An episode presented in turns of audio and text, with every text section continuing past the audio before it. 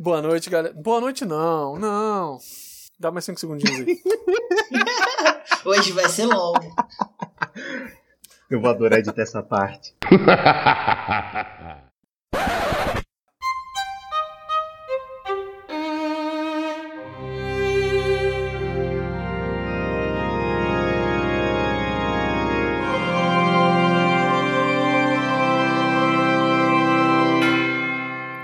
Fala galera, é um prazer estar aqui de novo com vocês nesse podcast Mentes Idiotas Pensam Igual, só imbecil, só idiota falando merda, onde nós conversamos sobre vários assuntos, não concluímos nada. Estou aqui com eles, os meus companheiros de sempre, meus guardiões da galáxia. Ele, nosso velho que não entende metáfora, nosso Drax, André, seja muito bem-vindo.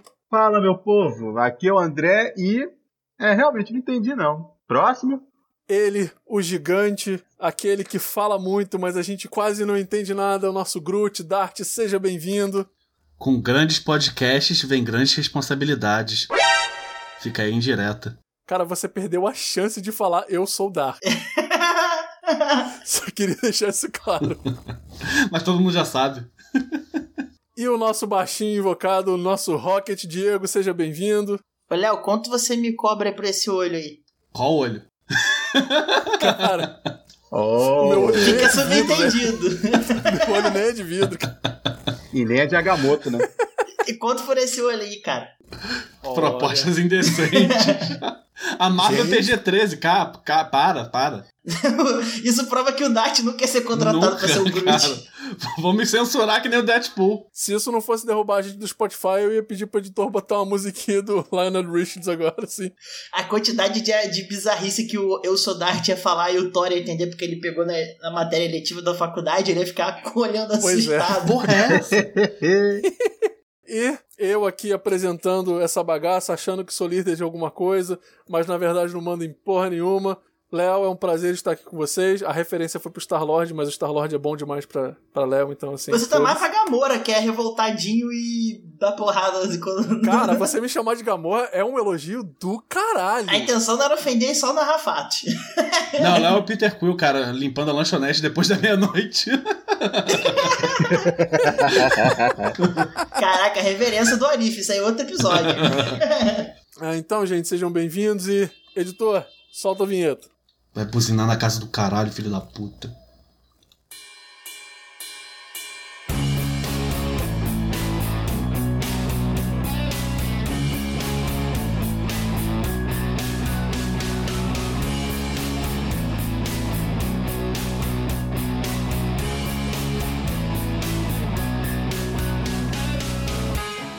Então, minha gente, estamos aqui hoje. Como vocês podem ter percebido, estamos falando sobre Marvel. Para ser mais específico, vamos falar hoje um pouquinho sobre o MCU. Sobre o que a gente gosta, o que a gente odeia, o que a gente não gosta, o que mudaria, o que acha igual. Tentar comparar com os quadrinhos. Sim, lembrando que são todas opiniões pessoais e se vocês não concordam com isso, um grandíssimo vocês também estão sempre convidados a dividir a opinião de vocês com a gente. E aquele negócio, se vocês discordarem da gente, vocês estão errados e aceitem isso aí. Vamos começar hoje sobre os nossos heróis favoritos do MCU. O que, que a gente gosta, por que, que ele é o favorito, o que, que você acha melhor, se é a versão do MCU, se é a versão da HQ, se você tem um cena ou arco de, de história favorito envolvendo aquele herói. E eu queria começar, na verdade, com o Diego, que foi quem sugeriu esse assunto, né? Então, por favor. Cara, é, é uma pergunta complicada porque eu gosto de uma galera, sacou? É, Você começou Mas eu justamente que com um cara que não, não formou opinião ainda? é que eu não consigo Essa é escolher. a ideia, É um cara. babaca. Eu queria fuder com ele. Mas eu acho que eu Caraca, vou que ser. ataque de oportunidade. Olha só, ele começando, ele tem uma abrangência maior. Todos nós já temos pelo menos uns dois ou três alinhados ali, entendeu? É porque. Não precisa dar desculpa que- pra ser que eu- babaca, não, cara. Só ser gratuito, não tem problema não.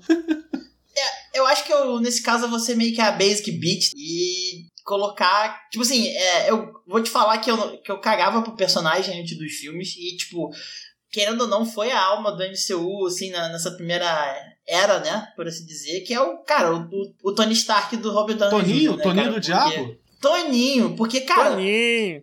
uma coisa que eu sempre gostei, assim, desde criança é mecha, essas porras assim, né? Então, tipo, o super-herói com o superpoder dele é usar uma armadura style, é tipo todos os feitiços de super-herói do Diego no lugar só, né? Tipo. e Não, é- olha só, o superpoder dele é o dinheiro. É ser rico. É ser rico, pô. Mas aí, tipo. É ter uma super conta bancária. Mas aí, aí, na questão financeira, meu superpoder tá mais pro Homem-Aranha. Não, mas o superpoder dele real, não é? Tipo assim, é, ele fez uma fortuna empilhando cadáveres, vendendo armas, entendeu? E aí depois disso ele fingiu que se arrependeu. Esse é o grande superpoder dele. Então, tirando a, a tua piada, que é um negócio também é recorrente do Homem de Ferro, do o sarcasmo dele, né? Eu gosto de jogar. é, Vocês aqui da, da mesa me conhecem, né? Eu gosto muito de histórias de redenção. Principalmente o Léo, o Léo que, né, que já Sim, coisa mais tempo. Eu sou apaixonado por história de redenção, uma história de redenção bem legal, que eu acho interessante. E eu gosto do. Acho que, tipo assim, temos uma redenção tanto do personagem, que ele foi de um babaca, como era nos quadrinhos, um babaca simpático nos filmes, né?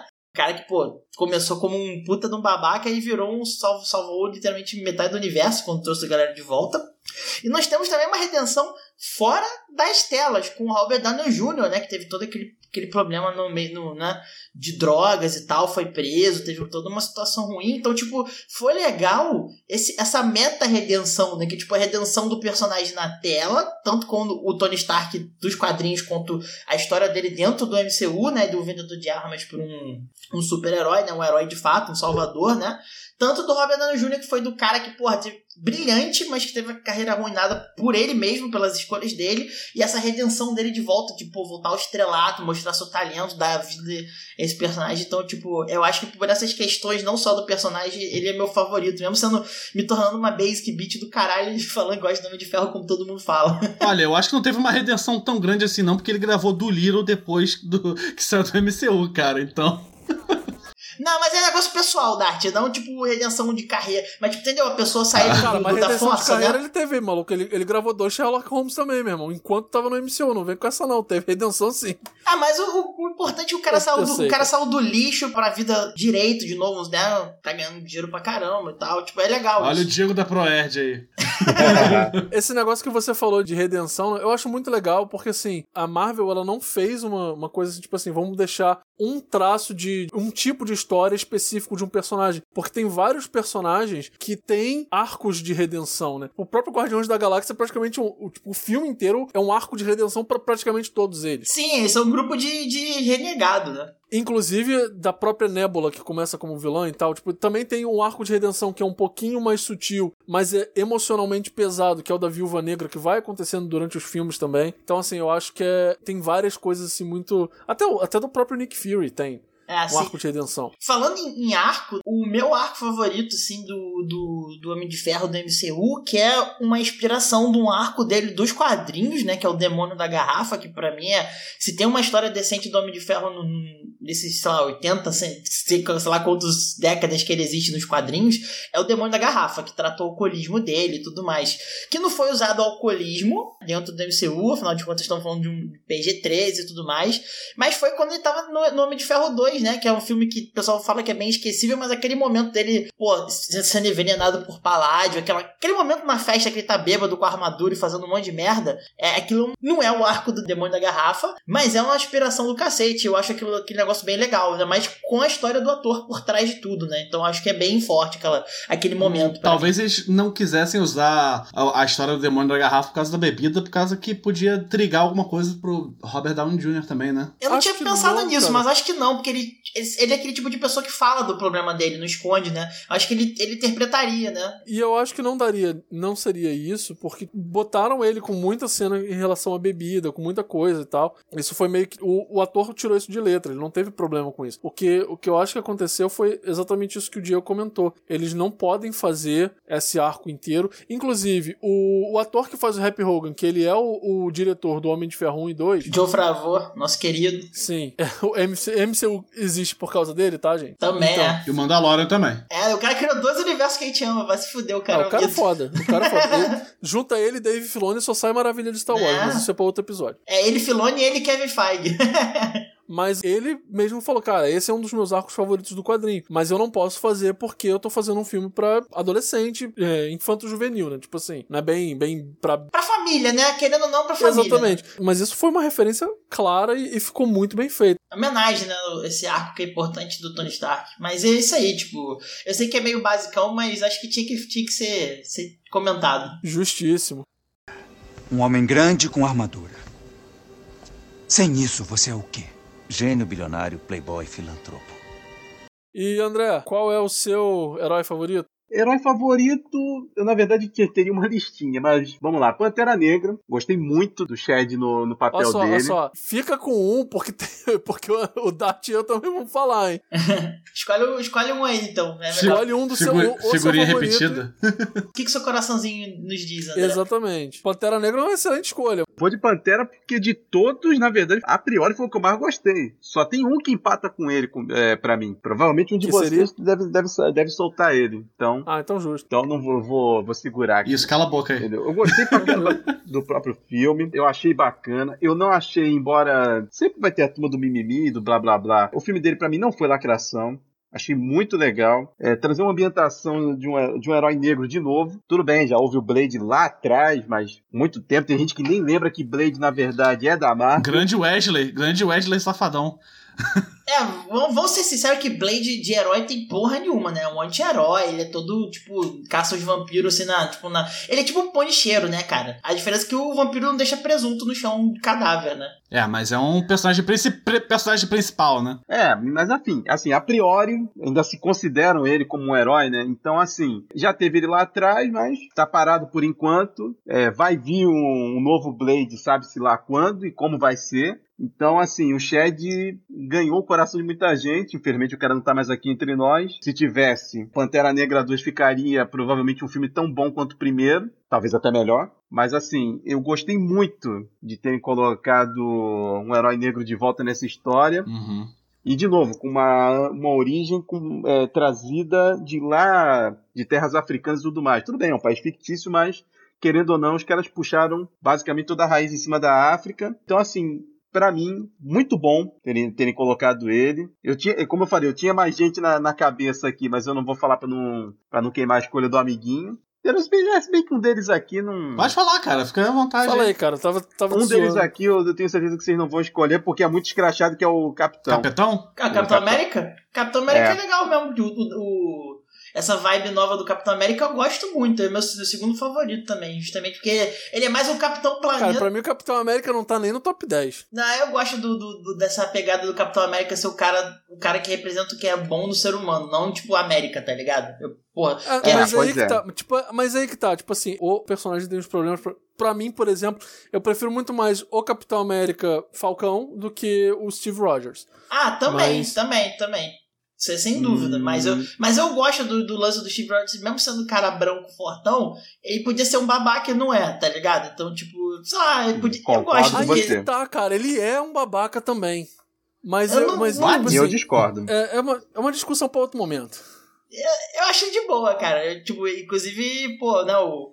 Ele Cara, ter tipo escolhido o assim, Sam eu- como, como negócio, assim, foi tipo, pô, provou que ele é um ser humano evoluído além do, do tempo dele, que era pra ser um puta de um babaca racista. Não, cara, sim, olha só, isso daí não vou, não vou tipo entrar no, no ponto tipo assim, ah, porque ele ele é um cara branco, de olho azul, fortão e louro. Não, tipo assim, isso aí foda-se, entendeu? A parada toda é que é o seguinte, tentam fazer com que ele seja perfeito demais. Só que ele tem a pior das falhas, assim, tipo, falhas de caráter no MCU, na minha, na minha opinião. É porque ele acredita tanto que o que ele tá fazendo é certo, que qualquer coisa que seja feita contra a vontade dele é errada. Muita coisa aconteceu, muita treta aconteceu no MCU, porque ele é teimoso pra caralho. Ele é tão teimoso quanto o Tony Stark, só que o Tony Stark ele assume que ele é uma pessoa cheia de merda, que ele é uma pessoa que tá cheia de problema. Eu gosto disso, eu acho que é Uhum. justamente uma- o que torna ele humano. Ele não é perfeito de tipo, caraca, super-homem, tá ligado? Nunca falha. Ele tem as convicções dele e tem hora que ele erra. E, tipo, ele ser teimoso é uma característica. Cara, eu, Enfim, eu, eu acho. super entendo isso. Mas é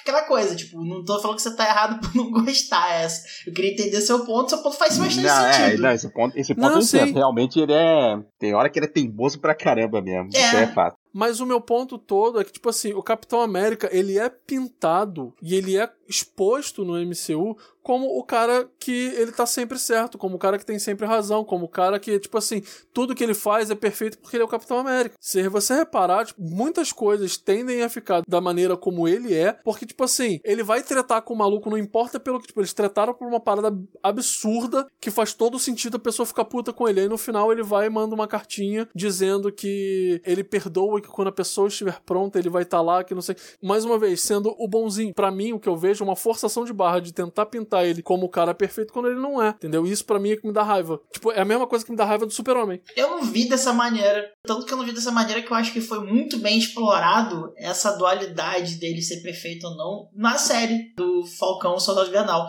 Porque o peso do, dessa imagem que o nego tem dele perfeito e ele não ser perfeito fudeu a cabeça do John Walker. Então eu, eu entendo o que você tá falando, mas eu não acho que ele foi pintado como um ser humano perfeito. É só alguém que as pessoas se inspiram. Não necessariamente ele é perfeito, por isso ele se inspira. Entendeu o que eu tô tentando dizer? É interessante sim. essa discussão. Mas isso para mim, essa foi a minha interpretação do personagem. Eu não gosto uh -huh, do Steve Rogers por muitos motivos, mas enfim.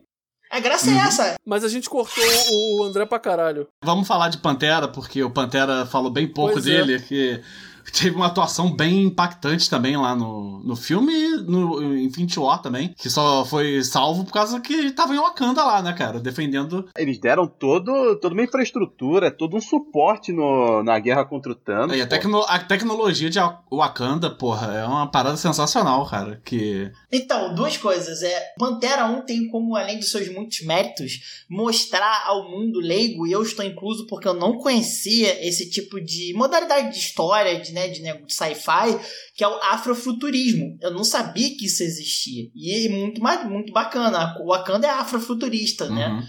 Que é, é uma super tecnologia, mas com pô, estética africana clássica e coisas assim do tal, que eu não sabia que existia. Existe nos quadrinhos do Pantera desde sempre, né? Que é o, o quando já desenharam a Cana, já, já era super modernoso, né? Eu me amarro nesse contraste, inclusive. E o Chadwick barra T'Challa, pra mim, rendeu a melhor cena de guerra civil, que é quando ele vai para dar aquela, tipo assim, vou matar o cara que matou meu pai. Na intenção da Chun-Li pra matar o maluco, com as garras para fora, e ele percebe, cara, se eu matar esse cara, eu tô no jogo dele. E ele prova que é um ser humano superior a todos ali que estavam tretando no longe retardado. Quando ele, ele, mesmo movido por muito ódio para se vingar do pai, ele para e fala assim: não, não vou ganhar nada fazendo isso, ninguém vai ganhar nada fazendo isso. E, e prende o. O, o Zemo. O cara, Zemo. O Zemo, é, pô. Muito maneiro essa cena do civil. Sim, cara, na moral. O... Aliás, para mim é a única cena boa do civil, mas enfim.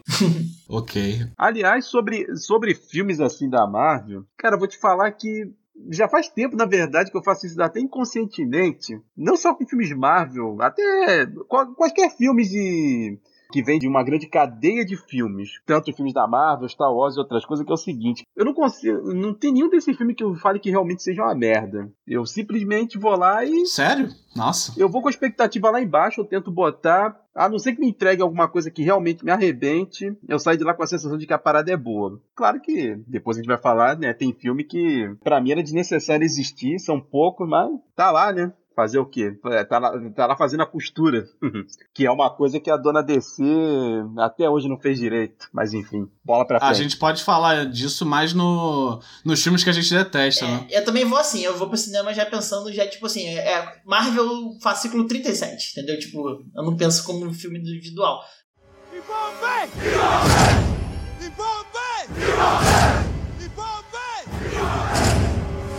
Wakanda forever! Mas voltando aos personagens aí, e você, Dartão? Puxar você agora aí. Qual é o teu favorito? Meu personagem favorito, já desde muitos anos, é o Hulk, cara. Gosto muito do famoso Bruce Banner, que, na minha opinião, é meio que deram uma brochada no, no, final ali do endgame, né? Mas eu acho que a, o arco dele durante o MCU, cara, eu, diferente de muita gente, eu gosto do primeiro filme do Hulk. O primeiro não, né? O segundo, tecnicamente, né? Que o primeiro. É o primeiro do MCU. É, né? o primeiro é o. com o Eric Bana, aquele do Ang Lee, cara. Que aquilo ali. ah, nossa senhora, aquilo é foda. Esse filme do Eric Bana não conta pro MCU, né? O que conta é o do Eduardo Norton. É. Né? Dali pra frente pode contar como o MCU, o mesmo, mesmo Hulk que você vê há 10 anos e da partir dali. Porque, porra, aquele do Ang Lee, caralho, Sim. foi muita viagem, maluco. Aquele. Aquele ali eu nem vi. Vale lembrar que desse filme do Hulk cortaram completamente a, a presença da Liv Tyler no MCU. Tipo, foda-se. É, foi esquisito Pois isso. é, cara.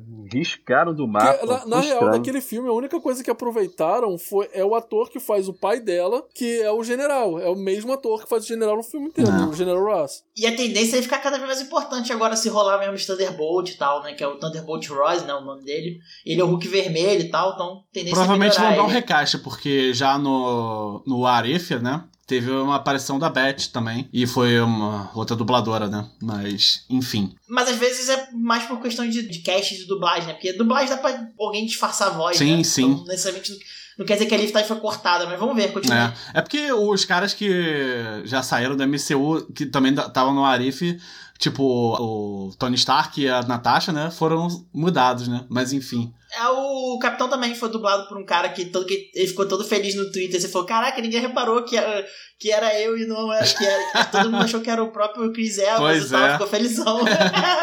que ele ficou felizão que ele enganou geral. Porra, Ué, e o motivo desse ser meu herói favorito é porque, porra, sempre- tem sempre aquele dilema, né? de Se ele vai ser um aliado ou uma, uma ameaça, né? Que, tipo, no começo ele era visto como um vilão, né, cara? Porque, porra, era o exército todo sempre atrás dele. Sempre achei essa porra foda. Cara, o cara sempre fazia as paradas certas e era escorrachado. E aí depois foi evoluindo, né? O cara conseguiu o controle dessa porra.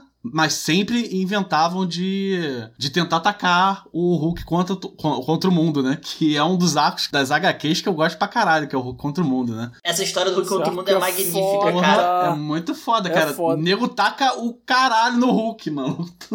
Uma coisa que eu acho muito legal, que, que ficou sutil nos filmes, que é o seguinte: o Hulk, ele tem essa dualidade, né, do que o Dart falou, etc. Mas uma coisa que fica um pouco claro se você parar pra perceber é que todas as vezes que o Bruce Banner espontaneamente se transforma no Hulk, ele deixa o Hulk assumir, o Hulk ele tá amigável, entendeu? Ele tá do lado, digamos assim, do lado dos mocinhos. Não. E todas as vezes que o, o Hulk ele assume o controle, a força, eu tô fazendo isso porque senão o Banner vai morrer, ele já chega puto e foda-se amigos e inimigos e, vai tomar no cu. É igual a criança coada, né? Um bicho aquado. Isso fica assim. bem claro no, no primeiro filme do- dos Vingadores, né? É. Que a primeira vez que o Hulk de fato aparece é porque ele é forçado e todo mundo odeia ele. A segunda vez ele se transforma, tem aquela cena icônica foda. Eu tô sempre puto. Que é a minha cena favorita dos Vingadores. Ô, rapaz. Esse é meu segredo, capetão. Eu tô sempre puto. Exatamente. E, e aí ele se transforma. Aquela cena maneira. E aí, pra dizer que ainda tem aquela rivalidadezinha, não sei o que, que ele com o Thor tem aquela cena do soquinho do Thor também, que é engraçada pra caralho. é. Não, a- a- as três melhores cenas do, do Avenger 1, soquinho com Thor, socão no, no monstrengo e eu tô sempre puto, e Pune God ele brincando de boneco jogo bobo com o Caralho, essa parte é muito boa, cara. Na moral. Cara, A cara do Loki é. depois dessa cena é impagável. agora que a ficha, as três melhores cenas do Avenger 1 é com o Hulk, na minha opinião. É, pô, por isso que é meu personagem favorito. E acho que só, cara. Essas cenas aí tão, são bem icônicas do MCU, tem várias frases com ele. A única coisa que eu não gostei, uma é aquele namoro forçado com a Natasha, que eu achei desnecessário pra caralho. Só rendeu caralho. uma piada boa no Ragnarok do Thor, que todo mundo mandar vem cá, grandão, não sei o que lá, e tem um porradão no Thor, só valeu por isso. E antes de sairmos do Hulk, acho que complementando o que o Dart falou, é muito legal essa alusão dele do tipo.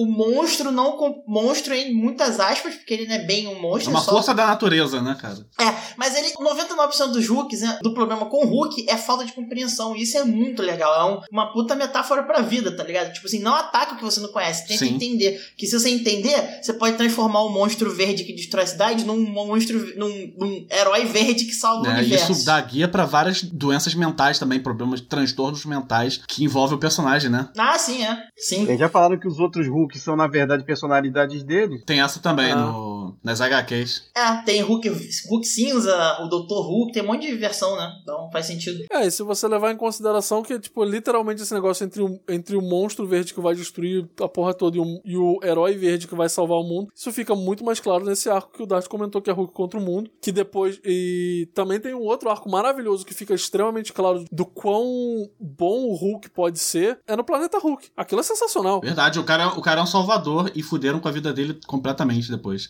Ah, pois é, cara. E no, no MCU, a segunda coisa que me deixou meio frustrado foi no Endgame, né? Que eu gostei do Professor Hulk, achei legal, só que Ele não teve grande desfecho no filme, cara. Ele apanhou do, do Thanos no, no, no Infinity War, não teve nenhuma alguma tipo de redenção, no caso, de, de cena de luta, né? Teve só é, é. ser o cientista da vez lá. É. Acho que eles queriam explorar o lado cientista do Banner que eles meio que negligenciaram desde o Avenger 1, né?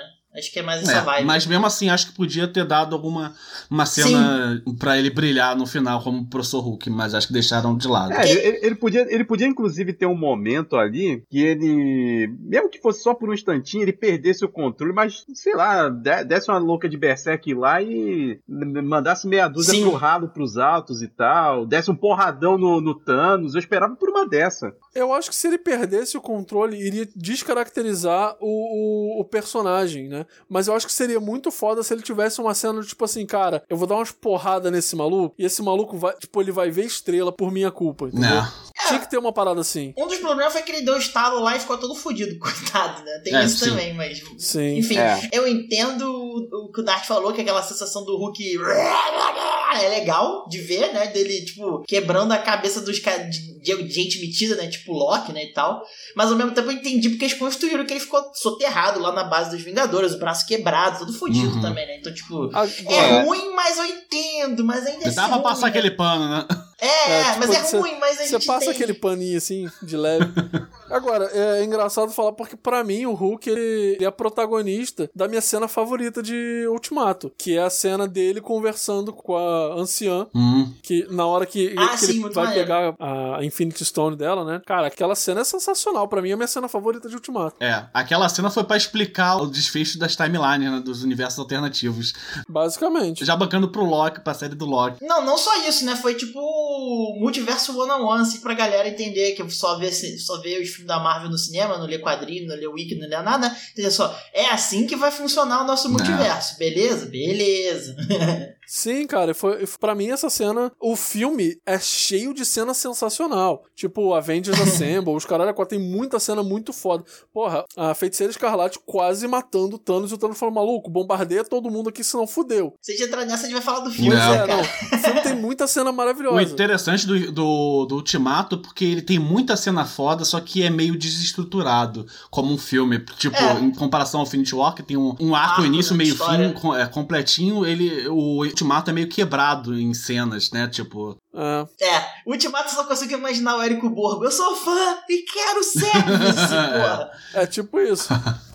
Mas para mim a minha cena favorita é essa, dele conversando com a anciã. Dr. Banner. Agora seria uma ótima hora para ficar com raiva. Esse é o meu segredo, capitão. Estou sempre com raiva.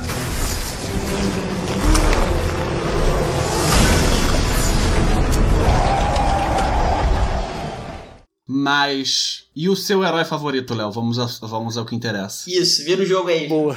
Virada pra baixo. Ah, não, eu não esperava essa carta armadilha. É Marvel, Vai, porra, nem Yu-Gi-Oh, caralho. Cara, eu tenho dois que pra mim são muito complicados. Os dois eles têm a mesma pegada. É muito difícil para mim escolher entre os dois, mas eu vou no Star-Lord. O outro é o, o Homem-Formiga, que eu acho sensacional também. Homem-Formiga é no meu top 10, tá? Meu, meu, meu segundo, acho que é porque eu gosto muito do Paul Rudd, né? Aí é foda. É, o Paul Rudd o Homem-Formiga estaria no meu top 10 se ele entrasse na bunda do Thanos e explodisse ele, mas, mas infelizmente não aconteceu. Como ele não fez isso, como ele não fez isso, eu vou falar que o, o meu favorito é o Star-Lord. Tipo assim, tem vários motivos, mas assim, eu acho que o principal dele é, que é o seguinte, ele não assume o manto, sou o herói, eu sou um salvador, que não sei o quê. Ele sabe que ele faz as paradas, ele salva as pessoas, mas é uma consequência, não é porque ele tá querendo fazer aquilo. Ele sabe que ele é um, ele é um escroto, ele não se esconde disso, entendeu? Fala assim, cara, olha só, eu sou um babaca e é isso aí, né? Tu tem aquela falazinha no final do, do primeiro filme, né? Tia, vamos fazer o quê? Uma coisa boa, uma coisa ruim ou um pouquinho de cada. Ele meio que ele vai encontrando ah, as coisas boas nas relações que ele vai fazendo. Você consegue entender ele ser quem ele é. Porra, o maluco, ele viu a mãe dele morrendo de câncer na frente dele, logo depois ele é abduzido por um maluco que a cada, sei lá, tipo, cinco minutos fala com ele, olha só, vocês não estão tá sendo devorados porque a gente é muito legal, entendeu? E ele é completamente zoado zoado, mas ele é um zoado que faz muito sentido ele ser zoado. Se você, pô, for parar pra pensar, as coisas que ele faz, ele, ele é genial. Cara, ele dá trabalho pra Doutor Estranho, Homem de Ferro e Homem-Aranha ao mesmo tempo. E dá trabalho de aguentar, né? Porque, porra. Ó, Sim, é difícil de aguentar ele, mas ele termina capturando o Homem-Aranha. O Homem-Aranha tem força, ele pode levantar a porra de um tanque na mão. É. Ele usando uma armadura feita pelo Tony Stark, já, tipo, já era o Aranha de Ferro. que ajuda mais um bocadinho. E ele terminou com, com o maluco, segurando o maluco numa gravata com a arma apontada pra cabeça dele. Em resumo, pelo que ela falou, Guardião da Galáxia é veloz e furioso do espaço, cara. Não, Cara, não, me mas recuso a fazer essa não, comparação. Cara, não é isso, cara, não é isso. Cara, você percebe a profundidade do personagem. Uma das melhores cenas de Guerra Infinita é quando o Star-Lord, ele puxa o gatilho apontando a arma pra Gamorra. Pô, a Gamorra só não morreu ali porque o Thanos tava usando a porra da, da joia da realidade. Ele amava a mulher, ele tava aos prantos, mas ele falou assim, cara, é o que ela falou que é o melhor pro universo, eu vou fazer isso. E ele fez. E a pior é quando ele vai bater no Thanos quando tá sendo controlado e destrói a porra do metade do universo por causa disso. Cara, É. sim, sim, Pois eu é. entendo, eu entendo a raiva contra ele sobre isso e eu acho super justificável, mas qualquer pessoa que se colocasse no lugar dele faria a mesma coisa. Depois que tirar a manopla. Cara, nu- numa boa, desculpa, cara, você não teria, acho que ninguém teria, nenhuma pessoa que não seja um, um sociopata, que não tenha empatia, etc, iria conseguir se controlar e esperar, entendeu? A pessoa que você morre, que você ama, finalmente você tá evoluindo em alguma coisa com aquela pessoa, e o maluco matou ela, ele tá na sua frente, você tá apontando uma arma, você não vai fazer alguma coisa? Duvido, cara. Não, mas é- aí a gente entra naquela, naquela discussão que a gente. Discussão não, aquela conversa que a gente teve mais cedo do Capitão América. E um ponto que eu esqueci de comentar é: a graça dos personagens da Marvel, pelo menos pra mim, são essas falhas, entendeu? Tipo, Aham. o Steve achar que é perfeito, não é. O Peter Crew, você, porra, você porra um capial do caralho e vai, ele faz as coisas porque, porra, né, intuição, etc, né, que ele é resourceful. Ele, ele é inteligente não porque ele estudou, porque a vida ensinou a ele, entendeu? Eu acho isso legal. Eu não, eu não acho demérito nenhum. Se ele não fizesse isso, não teria história. Não, teria história, porque seria Sim. o, o Star-Lord do Arif, né? Que foi bem melhor. Ah, não, acho vacilo. Eu gosto dos dois Star-Lord, cara. Eu gosto do. Não, tô do dizendo, eu também, eu também gosto dos dois Star-Lords, mas, porra, um teve um outcome bem melhor que o outro, né? Ah, sim, mas aí. né, Aí Ah, outros cara. 500. Mas eu- eu não sei, como personagem ele é foda, sabe? Ele, ele tem esses defeitos, etc, mas ele também tem é, as qualidades muito boas. Então, assim. E o meu arco favorito tá no Guardiões Volume 2. No Guerra Infinita, ele tá chato pra caralho, vamos ser bem sincero. Mas ele é protagonista de uma das cenas mais fodas pra mim, que é, como eu mencionei, a cena que ele atira na Gamorra. Mas eu gosto muito do arco do, do volume 2. Ele supera o poder do ego por causa das relações que ele fez com os outros guardiões, que era uma parada Família, família. não só por causa da relação que ele fez com os outros guardiões, mas também por causa da parada que o Ego fez com a mãe dele, né? Ah, sim, pô. o ego de. planeta vivo, não o ego dele, do Star-Lord, tá? Maluco. Exatamente. É, é o planeta vivo, o pai escroto dele. Eu fiquei puto no cinema e não era minha mãe que tava morrendo de câncer pra um planeta vivo. Eu fiquei puto, eu fiquei incomodado, porque ele falou: ah, sua mãe era Sim. porra nenhuma. Porra, porra nenhuma é o caralho, meu Cara, aquilo foi foda. E, e mostrou a, a evolução do personagem, né? Porque, assim, no começo do. Ele era um cara, tipo, foda-se, entendeu? Cara, eu vou fuder a vida dos Scavengers, que são os caras que me criaram. Eu tô fudendo com a vida deles e foda-se. É, ele era o, rogue, o típico rogue de RPG, cara. Exatamente. Ele foi evoluindo do Rogue pro Bardo. Pro bar da... Mandando- ele mandando ali a dancinha com o Bardic Inspiration na frente do Rohan, né, cara? Cara, aquilo foi Um sensacional. D4 Pra psíquico. bufar os amigos.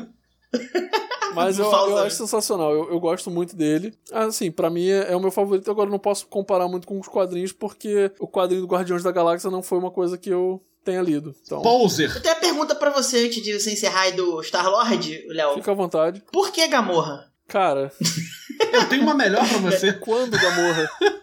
quando Gamorra? Quando Gamorra? Eu queria que você chegasse, pô, a referência. Onde Gamorra?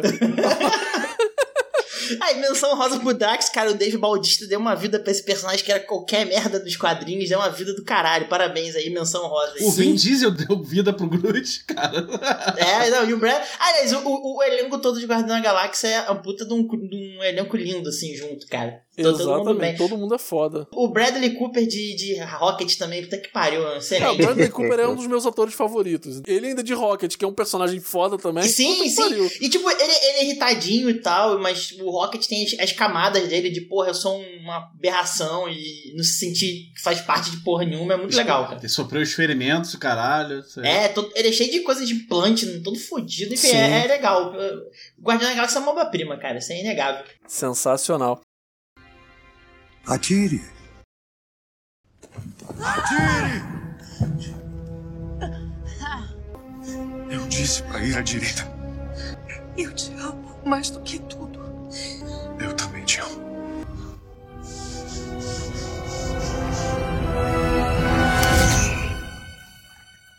Agora que a gente já falou dos heróis, vamos falar dos vilões. Acho que é interessante. A melhor parte da Marvel. Vamos. Os vilões. Aí todo mundo, qual o melhor vilão e por que é o Loki? cara. Porra, o Loki já viveu tanto que nem mais vilão é, mas Justo. enfim, segue aí. Ah, Ele é a sanfona da redenção. Ele se redime, volta a ser mal. Ele se redime, volta a ser mal. Ele se redime, Então, volta a ser mal. Ele é uma sanfona. vamos esperar na segunda temporada ele ser vilão da série dele. Exatamente. O Loki ele segue a lei do Réveillon, né? Um Réveillon é bom, o outro Réveillon é uma merda. Aí a gente troca de Troca lugar, o de, Réveillon troca é de bom. calcinha também. Cara, vou te Mas falar que eu lá, nem vamos. botei ele na minha lista. aqui. Mas vamos lá, então fala Então a tua lista aí. vocês fizeram Meu- lista? meu- Eu não, não. não, lista que eu digo assim, é, das coisas assim pra, pra lembrar. Mas assim, de vilão, eu nem considero mais o Loki exatamente um vilão. Ele não é mesmo, não, agora já não é mesmo. Ninguém considera. Pra mim ele já é Não, uma não, ele é um vilão é que roubou meu coração, cara. é o Lula É é o Lula da Marvel. Maluco, ele é tão egocêntrico, mas ele é tão egocêntrico que ele se apaixonou por ele mesmo, velho. É. Caraca, eu conheço algumas pessoas do nosso ciclo de amizade se apaixonando ali por, por si mesmo em outras Seria direções. masturbação? É. Né? Ou não, é Ou amor ele, só, próprio. ou ele só estaria se fudendo mesmo. É amor próprio, cara. Olha o alto amor aí. Autoestima lá no talo. Mas já, já que tá de listinha, já que tá de listinha, né? Vamos no, no, no vilões aí, André. Fala, Vamos lá. fala o teu aí. Vamos lá, meu ancião, diga. Rapaz, esse aqui não apareceu tanto, mas ele depois ganhou um, pouco, um bocadinho mais de destaque, que é o Zemo. Porra, é meu também. Eu vou falar também que é meu também. Muito bom, muito bom. Pode continuar mas é Olha muito a bom. Aí, cara. Não, é que Não, assim, não, só tô dizendo pra, quê? pra dizer que eu, eu vou falar junto com ele, né? Pra não perder tempo. Aí fala aí. Vamos lá. Em Guerra Civil, eu achei ele meio babaca assim e tudo mais. Eu não, não levei muita fé nele assim. Eu olhei assim e falei, porra, legal. Não, não me convenceu. Eu achei uma, uma coisa meio sem sal. Ele tava lá pra cumprir tabela, né? Pra fazer o papel dele de vilão. Só. É, o filme assim eu já, já não é dos meus favoritos. Mas ok, tá lá, vamos ver e tal. Agora. Na série do Falcão, ele obviamente ganhou mais destaque. E, cara, ele virou o tipo do vilão pra mim que Mas ele é assim, vilão, né? Beleza, Ele ele, é é. ruim, mas eu- eu- ele consegue ser carismático de alguma forma. É, assim, eu fico tão puto das merdas que ele faz que eu acabo gostando dele, entendeu? Ah, o Zemo não fez nada de errado, cara. Tá, né? Caralho. Aquele momento que eu viro pro Dart, ele tá equivocado, mas ele não tá errado. Não, não, não. É, Ele passou dos limites, mas ele não tá errado. É. É por aí. Caraca, é o meme. Então, complementando o André, cara, é realmente isso. O Zemo no Guerra Civil, ele é um plot device, né? Um MacGuffin, né? Que o pessoal de termo de roteiro fala. Ele tá lá pra cumprir uma função, que é dar merda. Gerar confusão, certo? No Gavião e no, no Soldado Invernal... no Gavião. Gavião é ótimo, né? No Falcão... odiável. Porra, essa vai ser a única menção Gavião Arqueiro que a gente vai ter nesse podcast. Quando alguém falou errado, porque ninguém se importa. Vai, vai, vai se importar com a menina agora que vai tomar o lugar dele, mas não interessa, vai voltando. O Falcão Soldado Invernal, que você viu que ele teve nuances dele, entendeu? É legal porque ele, nos quadrinhos é só um nazista babaca. Nas séries, né, no MCU, ele é um personagem, cara, eu tenho uma visão de mundo que eu acho que vocês seres tipo, super poderosos são perigosos. E, cara, isso é uma visão que faz todo fudendo sentido. Principalmente porque a família dele morreu por causa do- desses porras É. aí, né? Caiu a porra da cidade. Por causa do Toninho do Diabo aí. Por, por causa do, do Toninho do Diabo e o Pinóquio de É. metal, cara. Porra. É, pois Eu, é, eu. pô. Então, tipo assim, ele é um personagem muito legal. E, cara, vamos ser sinceros que se não fosse o El Loco Cut, tá ligado? Os 10 minutos dele dançando escroto na boate lá, que a Marvel depois lançou oficialmente, cara. Ninguém. A fama deles foi. A dancinha em replay, né, cara? Um loop. Não, não, é- não, não foi replay, não. Tipo, aparentemente o Daniel Brum, né, que é o, o, ator, ele dança mal, ele adora dançar, mas ele é péssimo dançando. E daí, quando naquela cena da boate, ele começou a fazer o El Louco Cut, que é o. Ele tem uma dancinha própria que ele faz em boate, que é ridículo, e todos os amigos dele conhecem que ele faz. Ele é ridículo, ele dança lá todo errado e se diverte. O cara é o. Shepard do, Quando- é, exatamente. Quando os amigos dele perguntaram, Daniel, você fez aquela porra daquela sua dancinha na porra do estúdio? Ele fez. Tem 10 minutos eu dançando escroto lá. Aí, cara, que vazou essa porra, e aí o cara, é o louco cut, é o louco. Lançaram, a Marvel, porra. Vai aí, perder? Pediram, Vai perder a chance? É, 5 minutos dele dançando escroto, cara. Não ia perder a chance, mano. Não ia. Então, tirando a piada que foi muito boa, né? Foi um negócio meio por fora. Ele é um personagem muito legal, assim, o, o da Marvel, né? Porque o dos quadrinhos é só um nazista escroto. Com uma máscara escrota que utilizaram é. por cinco minutos no, no, na série do Gavião. Do Gavião. Ah, não, é a máscara tão escrota que o plot é que ele criou uma super cola para prender o capitão e ficou preso uma máscara na cara dele. Olha Puta que coisa merda, ridícula, cara. cara. Nossa. Eu achava que ele era deformado, É cara. Nem lembro direito. Então, tenta tirar uma super cola da, da tua cara, o processo que dá. Você fica deformado, é? pô. Tira de uma vez que dói e não dói. E eu torço pra ele, pra ele ter destaque nos Thunderbolts, se rolar tal Thunderbolt, que é o, o- os anti-heróis. É tipo o Esquadrão Suicida da Marvel. Uhum. Em, em muitas Entre aspas, né? muitas Eu aspas. espero que role. Não sei se vai rolar porque só pode ter roupa vermelha lá no Thunderbolt. Sacanagem. Cara. não, não, não, mas tipo, é, tá tudo se encaixando até, né? O Thunderbolt Ross, né? Ele liderando a equipe, que ele chega a liderar a equipe um tempo e tal. O Buck, principalmente, né? O Soldado Invernal barra Buck, ele bota juízes nos, re- nos retardados, né? Então, tipo, é legal também. Vamos ver, né? Eu tenho esperança pra ver mais dele. Uhum. Diga, Bucky. Já passou por muita coisa, não é? Não quero falar sobre isso. Você teme que, se começar a falar, os horrores nunca mais vão parar. Não se preocupe.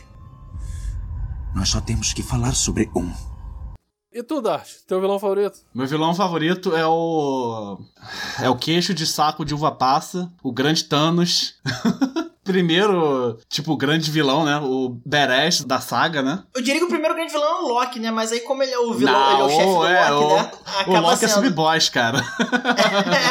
é, é, exatamente, é, É exatamente. tipo isso. Eles trabalham isso, né? Thanos era a minha, minha segunda opção, mas eu preferi o Zemo. Ah, também, também. Durante as cenas pós-créditos, ni- a gente não sabia como é que ia explorar o Thanos, cara. Mas eu achei que a, a forma que botaram ele do problema de, dos suprimentos da galáxia, achei uma, uma sacada legal. É coisa de doido, né? Pois Mas é. uma parada legal. Cara, é uma coisa de doido, Digna do título tipo, dele, né? É, Titã exatamente. É, Mas é assim, aquilo. cara, Se você faz- for frio o suficiente, você vê, vê toda a lógica Hum. dele. E, cara, Não faz que um certo sentido. Certa. Exatamente isso que o André tá falando. Faz um certo sentido. Porque, assim, cara, é melhor do que se eles botassem, porra, como foi o Thanos no quadrinho, cara. O Thanos no quadrinho, ele destruiu metade do universo que ele queria impressionar a É. morte, porque ele queria, tipo, cortejar a mulher.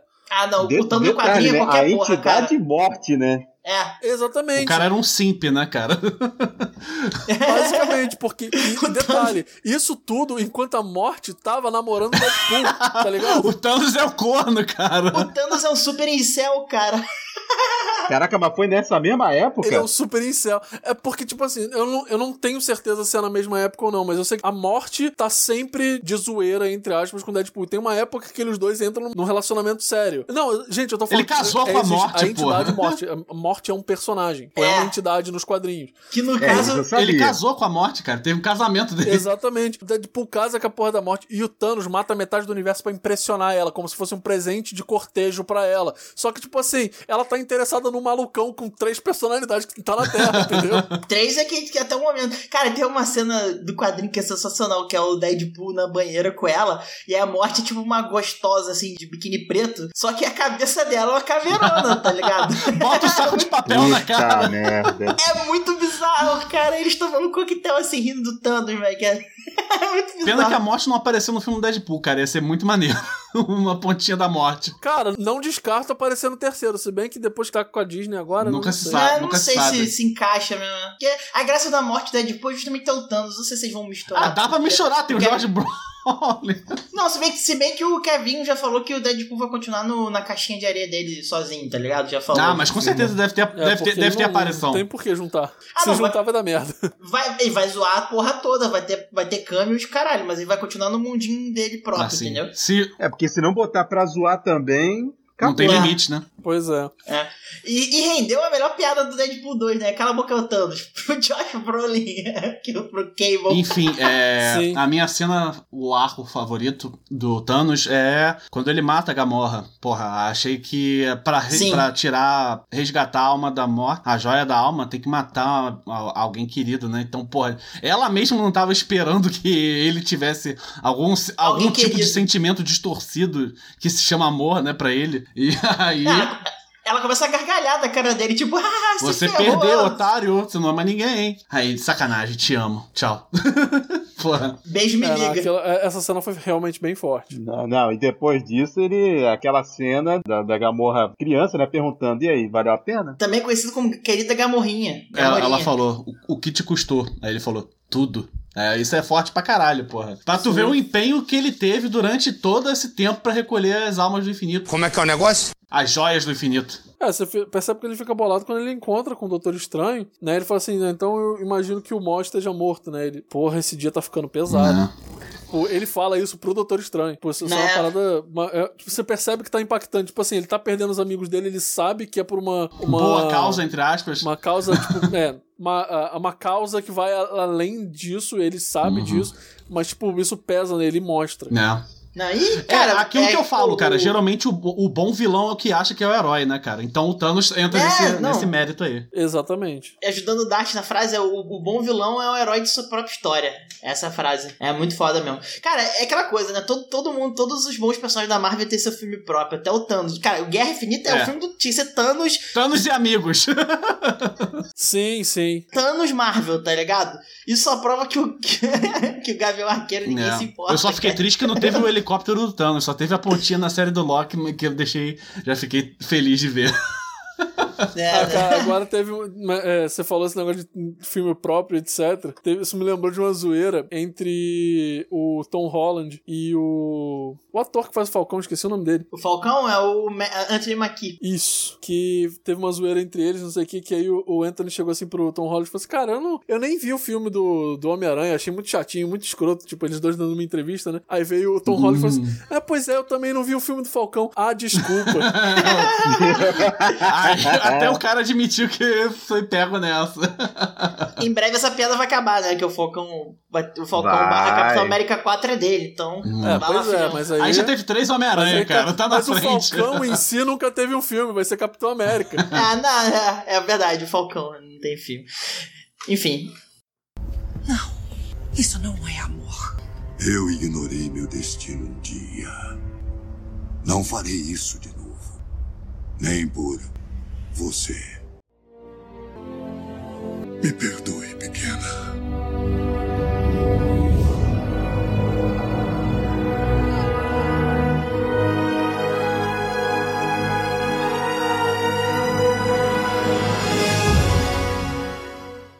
tu, Léo? Manda bala aí, qual é o teu vilão? Cara, pra mim, meu vilão favorito entra no mesmo quesito de o bom vilão é o herói da própria história, é o Killmonger. não, com certeza, tinha que ser Caralho, mencionado. Que herói. Que, que vilão, Grande cara. Mar- Que herói, que herói, que herói, cara. Caralho, viu? esse Mike tá, B. Jordan. É, tá bem, né, cara? Pois é, cara. Esse Vegeta roubou teu coração, né, cara? Esse Vegeta roubou meu coração. Inclusive, a roupa dele é baseada no Vegeta, enfim. É, Mas acho que, Né? acho que a gente mencionou, assim, três personagens que não, não teriam como passar, né? Tipo, que é o Killmonger, o Thanos e o Zemo, né? Então, É, não, cara, o, o Killmonger, ele é um vilão 100%. Tem, ele não é um cara ruim, entendeu? Ele, ele é um cara que ele foi fudido pela vida e ele segue as crenças dele. Eu vou traçar um paralelo aqui que talvez vocês concordem comigo, que assim, se você for pegar a história, bota o T'Challa e o Killmonger os dois juntos, eles são uma outra personificação da Marvel, porque já tem um- uma maior disso, mas eles são uma outra personificação da Marvel de Martin Lu- Luther King e Malcolm É. X. sim, Sim. o, o Ryan Coogler, né, o diretor, É. falou que é. Tá Inclusive, aqueles cara, eventos do início do. Aqueles eventos do início do filme que mostra o pai do, do Eric Killmonger morrendo pro tio, né? Aqueles, aquelas revoltas teve, realmente aconteceram na vida real em Sim, Los Angeles. sim. E todo mundo sabe, né, que os personagens da Marvel, criados pela Marvel, não do MCU, tá, mas criados pela Marvel, que foram baseados nesses dois na vida real, são o Magneto e o Professor Xavier. Só que dessa vez eles fizeram, tipo assim, uma representação negra mesmo, dois personagens fazendo isso. E o Killmonger, ele tá muito bem feito, ele tem uma profundidade muito grande. E você consegue simpatizar com ele, porque tudo que ele faz faz sentido se você for parar pra pensar É, no tipo cara. de vida que ele levou. O, o, Tipo assim, ele só não é. Desculpa, é, só, Uhum. só pra terminar. Tipo assim, ele só não é um, um cara que as pessoas falam assim, cara, eu quero que esse cara ganhe, porque o T'Challa, ele, porra, quando ele pega os poderes de volta como Pantera Negra, ele aponta o dedo na cara de todos os antigos reis Wakanda e fala assim, vocês estavam errados, vocês são os merda, É. vocês É. fizeram merda. Ele tá assim por culpa de vocês. Ah, aquela cena dele que ele, tipo assim, vencemos, vencemos, mas essa porra vai mudar, tá ligado? Porque já deu, né? Foda-se. Sim, cara, cara, a cena de morte dele, que ele fala assim, cara, os nossos é ancestrais foda. sabiam que era melhor morrer no mar do que viver enjaulado. É, se, se jogar no mar no meio do Atlântico, né, cara? Que ele Tipo, fala. caralho, aquela cena, ele foi foda do momento em que ele apareceu até o momento que ele morreu. Não teve um momento que ele não falasse assim, cara, eu sou foda. Inclusive, aquela cena me lembrou muito do American God, né? Quando a Nancy fala isso pros caras, porra, vamos, vocês vão ficar aí de bobeira, se revolta, nem que seja pra morrer no meio do mar. Melhor morrer livre do que Essa morrer, cena né? é tão foda que ela me fez Exatamente. estudar a história. Eu, depois que ele falou essa frase, eu fui pesquisar mais sobre o tráfico transatlântico do- dos escravos. Eu, ah, via vários filmes, tipo Amistade também, descobri várias histórias, cara. É Não impressionante. sabia não? É, Caraca, é que uma maneiro. parada que, porra, educou. A MCU também é educação, cara. Ah, é sim, sim, Pois sim. é. Essa história do tráfico negro eu tinha estudado na faculdade de história. Não sabia que era É, algo eu não fiz assim, história, tipo, então. Poucas pessoas. não, sim, não tô desmere- desmerecendo o interesse por causa do filme, Aham. não, né? Eu só achei interessante provocar esse interesse, Sim. entendeu? Acho que bom que provoque mais interesse ainda que as pessoas, que é um assunto que não é tão, Sim, tão falado atualmente, né? Que devia ser, ter, é, ter mais atenção. E quanto ao, Né? ao ponto do Léo, é, ele tá, o Killmonger, ele tá certo, só que ele age por meios errados. Essa é a parada. Né? Exatamente. Então tem todo o ponto aí porque a gente se identifica com ele, o cara. A gente sabe que o cara tá certo. Só que E Michael B. Jordan. Michael B. Jordan, cara. Sim, te amo, velho. Você é, exatamente. é bom puta pra caralho, foda, o cara manda bem, vai ser, vai ser um bom super-homem mesmo não gostando do super-homem. Maluco. Não, Michael B. Jordan, ele é um ator foda. Ele é tão foda, mas ele é tão foda que a gente esquece que ele fez o Tocha Ah, caralho, é verdade, a maluco. culpa não é dele. Por que que você foi me lembrar A desse é filme, dele. seu filho da puta? É, Porra, como, eu não, como eu não vi Léo. esse aí, passo batido. da... Eu também não vi porque, mas eu me poupei, Esse né, filme é um cara? câncer. Mas volta aí, vamos falar de MCU. Porra, Léo, você- Desculpa, cara. Eu ia falar que o caso que você citou aí do Michael B. Jordan comigo foi com o rock. Eu nunca, eu nunca curti muito rock, mas eu vi Creed e eu consegui Creed, gostar Creed pra é caralho foda. de Creed. Creed, eu só vi o primeiro. Por causa dele. É, não, eu também só vi o primeiro, porque o segundo eu já achei meio whatever, mas eu não vou ver, mas eu não vou ver. Mas justamente por causa do Michael B. Jordan e do diretor do Pantera, né? Que é o diretor do primeiro Creed também, que é o Ryan Coogler. Ele é muito bom ator e eu acho que o personagem ele veio muito bem. Ele foi um personagem que ele teve uma introdução muito bem feita, ele teve um arco muito bem feito e ele teve um encerramento bom, entendeu? Ele não foi o cara que eles ficaram usando demais, tipo assim, vamos reaproveitar ele porque ele vai ser um para ser um vilão recorrente pra estragar o personagem. Então assim, ele pra mim é o melhor vilão do, do MCU. Foi um final digno. Exatamente. Tanto que quando a gente comentou mais cedo aí, vale a pena citar por causa do, do momento agora, de ah, traz o Michael B. Jordan de volta. E, tipo, acho que é unânime dizer que trazer o Michael B. Jordan de volta seria maravilhoso, mas é estragar o personagem. Estragar o, o impacto que ele causou no primo dele, né? No Exato. É, os caras vão ter que trabalhar muito pra fazer uma história que faça valer a pena a volta dele. E a chance de dar merda é gigantesca, Uhum. então foda-se, é melhor É, não faz fazer. menor né? é, nem todo personagem merece um retorno desses assim, não. É melhor deixar encerrado do jeito que encerrou. Então, tipo, claro que deixa. Multiterra, agora vai ter universo paralelo, então nada é impossível, né? É, é uma pena que o Chadwick morreu e eles estarem largando o T'Challa pra trás, mas o, Killmonger pro T'Challa seria o equivalente ao tio Ben do Peter Parker, tá ligado? É aquela Exatamente. pessoa que ia servir, embora um exemplo completamente diferente, que o tio Ben é um ser humano decente pra caralho, né? No sentido Ia ser tipo o Doc ser Octopus como o Spider-Man, né, cara?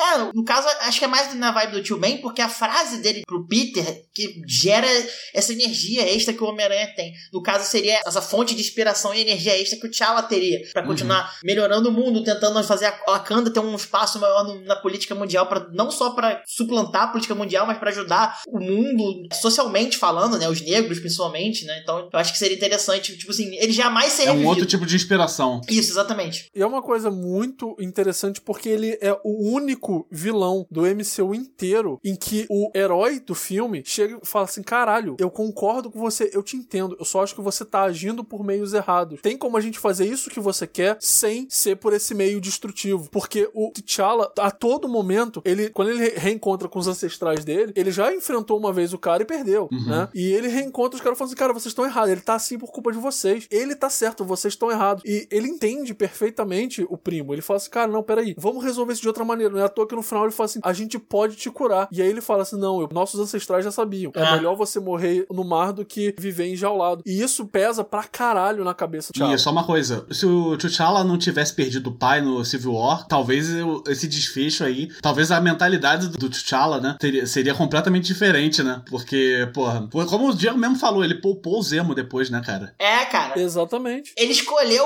por livre e espontânea vontade não procriar Não. um ciclo de violência. Imagina tá só ligado? se Isso- o, o cara não tivesse tido os eventos do Guerra Civil e depois não aprendesse nada com o Killmonger. Aí podia ser uma outra parada, um arife, né? Isso aí é Pois é. desenvolvimento de personagem bem feito. Pois porra. é, fica, fica, Aprende aí, DC, filha fica da falando puta. mal do Guerra Civil aí, pô, tá maluco. Ruê, ruê. Talvez a gente ainda consiga curá-lo. Curar? E então me prender? Não. Só me joga no oceano. Com meus ancestrais que saltaram dos navios. Já que a escravidão era pior que a morte.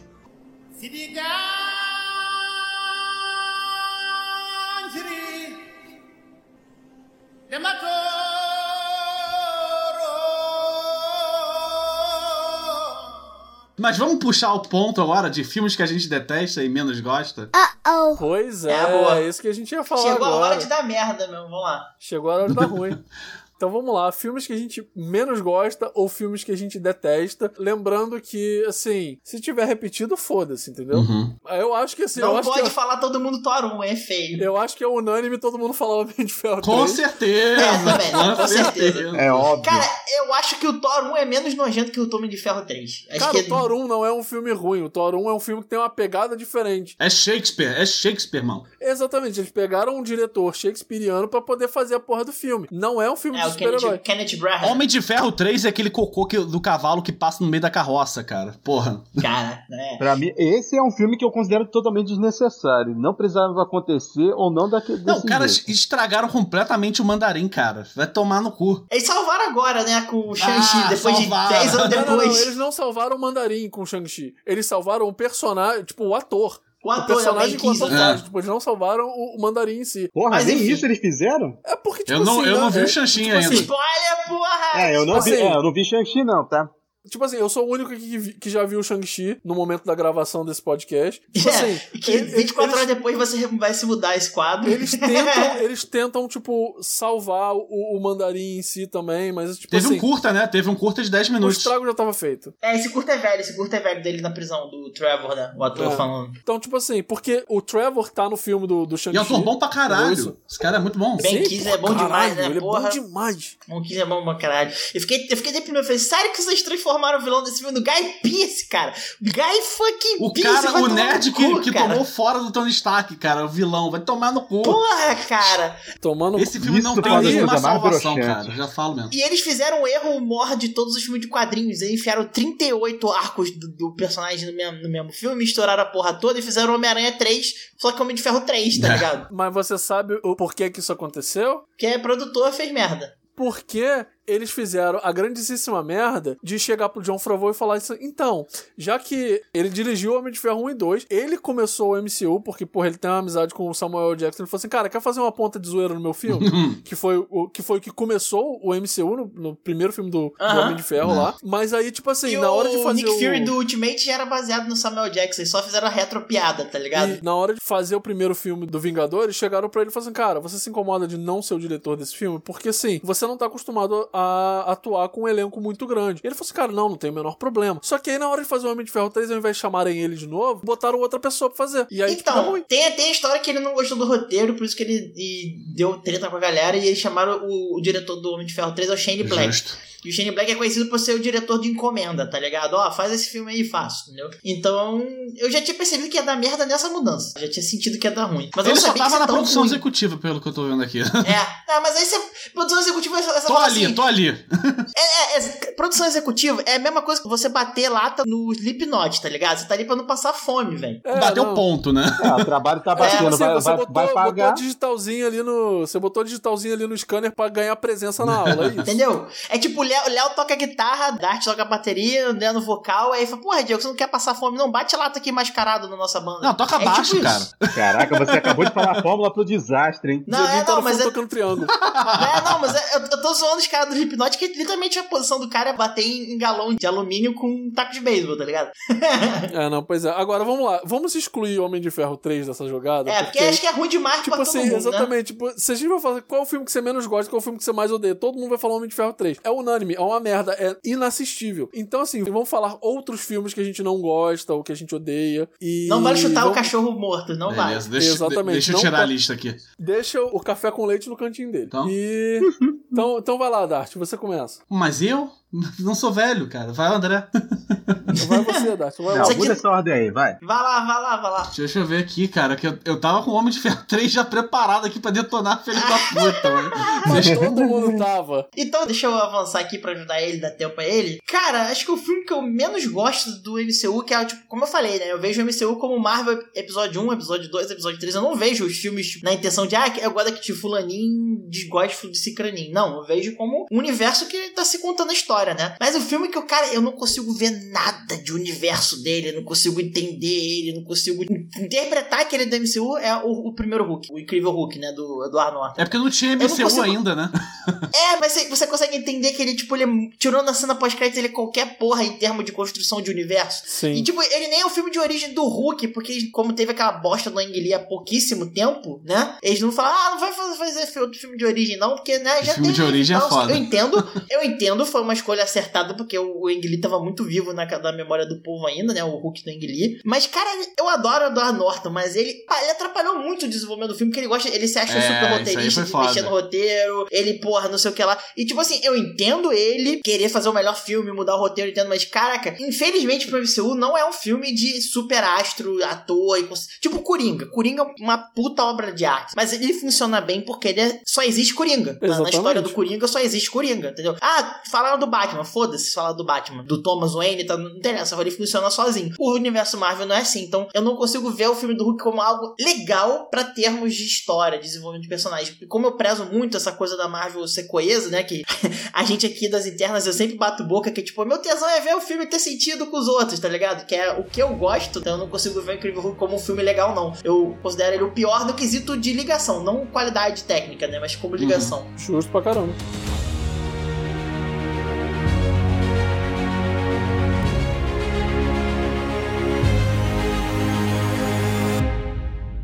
É, eu, eu tinha, na verdade, até esquecido do Hulk. Mas é, é porque, É, cara, Só porque um pelo, ponto do Diego, Eu cara. acabei de provar meu ponto. é Só porque eu falei dele antes, né? exatamente. Não, mas você falou do Hulk personagem, não do Não, filme. mas em antes si, né? assim, eu, eu já tava pensando no. no Ah, é velho, né, cara? Dá, dá- dá uma, dá uma A trégua. memória não é mais essas coisas. Não, pô, cara, assim, pra mim nesse filme, Edward Norton, é, não vou falar de outros filmes dele que não acompanham a carreira do cara, mas assim, pra mim nesse filme bom, é bom, mais o um que cara não fede nem cara é cheira. Clube da Luta. Pronto. Porra, não fala desse filme, não. Pra Muito mim, bom. esse filme dele é esquecível, realmente. Sim, Pra sim. mim, isso não Sim. conta, não conta pra nada. Hulk, pra mim, querendo ou não, acaba sendo o que vem depois. Tanto que uma galera chegou no, no Guerra Civil e falou: quem é esse coroa aí? Ninguém se lembrava do Thunderbolt Royce, tá ligado? Quando é? ele oferece o tratado aí, de aí eu lá Sarkov, no né? final da sala, eu lembro. Ah, Não, a gente nerd lembra, mas é um exemplo do que o André tá falando aí. De... É. Quem se lembrou? Mas qual que você não gosta? Um filme que eu, real, que eu também não, não curto muito no final das contas, não vou nem dizer que é ruim, porque na verdade é como eu falei antes. Pra mim, eu entro no cinema ou vou ver o filme em casa, a expectativa eu tento jogar lá pra baixo pra não ter decepção bi- bizarra nem nada. Então, assim, o que eu menos gosto aqui da, da lista dos filmes da Marvel mesmo, como eu não vi Homem-Formiga e Vespa, vou tirar, da- vou tirar da conta. Thor 2. Thor entendeu? 2 é. Ah, mas o Homem-Formiga e Vespa é legal. Quando você ver, você vai gostar. É, ele é legalzinho. bem legalzinho. É, porque na época eu acabei passando batido. Agora, o Não. Thor É. Mundo Sombrio é entendível. É assim, de novo, é mais um filme que pra mim é, ficou meio sem graça. Foi para encher linguiça aquele filme, cara. É. Foi pra explicar o Éter, né? Que é uma das joias do infinito. Foi só pra isso mesmo. Basicamente. É, pois é, mas, mas o filme inteiro só pra, basicamente só pra dar esse- pra fazer um gancho. Eu entendo esse filme na verdade como um grande gancho é, esticado como um filme. Alguém lembra o nome do vilão? É o, Mal o Malakith lá, o Elfo Negro. Porra, tu consegue lembrar o nome do vilão, cara. Já Ah, Mas eu lembrei do, do, do personagem da Marvel, eu não lembrei do vilão do filme em si, nem lembro mais como é que era a cara. Eu sei que era o Doctor Who lá, um cara que fez Doctor Who, que fez. Maquiado pra Porra! caralho. Sim. É. Entendeu? Então, assim, é um filme que pra mim não fede nem cheira também. É um grande gancho que foi esticado pra virar um filme, mas assim, pra mim passa batido. Não passa tanto quanto o Hulk, parando pra pensar bem. O Hulk, ainda, pra mim, ainda consegue ser pior. Sabe o que é engraçado? Porque você- eu falei de um filme que teve problema na produção, brigas e tudo mais, e você tá citando um outro filme que é o, o Thor Mundo Sombrio, que também teve problema na produção. Inclusive, quem iria dirigir Thor Mundo Sombrio, chegou até a trabalhar no roteiro e mexer, é a Patty Jenkins, que dirigiu as do- os dois Mulher Maravilha. Uhum. Ela ia dirigir esse filme e teve problema com o Kevin Feige, né? Que- Aquela questão de tipo, ah, eu quero fazer um negócio mais autoral, eu, não, vai estragar a nossa linha coesa de história, né, e tal. E ela, ela não, então vou sair. Então, engraçado, nós temos dois exemplos de filme que teve problema de produção, que são filmes que a gente considera sem graça, porque justamente não teve essa, essa coisa coesa, né? Essa ligação legal, assim, tipo, essa. A produção foi ruim, né? Tipo, faltou aquele sal, né? Aquele temperinho.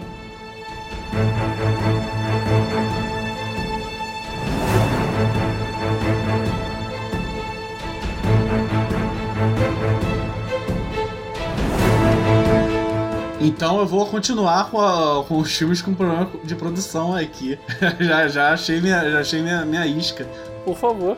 Age of Ultron, maluco. Sabia Ah, que você ia falar que disso. pariu.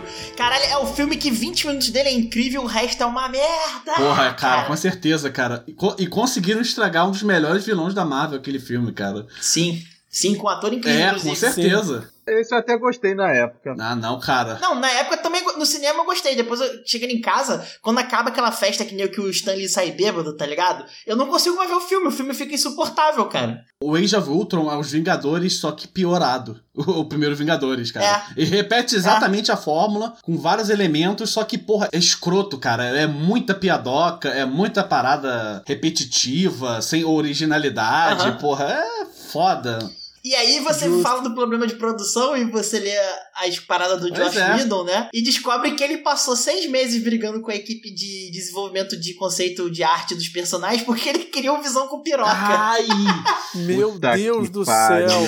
Não, porque o Visão tem que ter piroca. Aí, nego, não, vai ficar horrível. Não, meu, desenho de Visão com piroca aí pra mim. Aí o Diego passou seis Meu meses Deus, brigando. cara. Ainda bem que se demitiu esse cara. Puta que pariu, cara. É, Puta que o pariu. Vai estragar a Liga da Justiça, vai? é, então, é, a Liga da Mas- Justiça rende. Como eu falei, Liga Estra- da Justiça mais, rende. Não, Você estudar porra, ele o dirigiu Liga Liga da da Justiça, por isso que tô falando isso. Foi substituído lá o, Zack Snyder. O, o Zequinho, Zack O Snyder. Zequinha. Mas enfim, Zaquinho. Liga da, Liga da Justiça da Rende o podcast. Cara, eu, eu tenho literalmente um. Tipo assim, nunca vi Liga da Justiça, nenhum do Zack Snyder, nem o do Josh Whedon. Mas o que eu estudei já do case de produção, de tudo de errado aconteceu na produção desse filme, tipo, dá um podcast incrível sobre, tipo, o, como não produzir um filme, né? Mas é.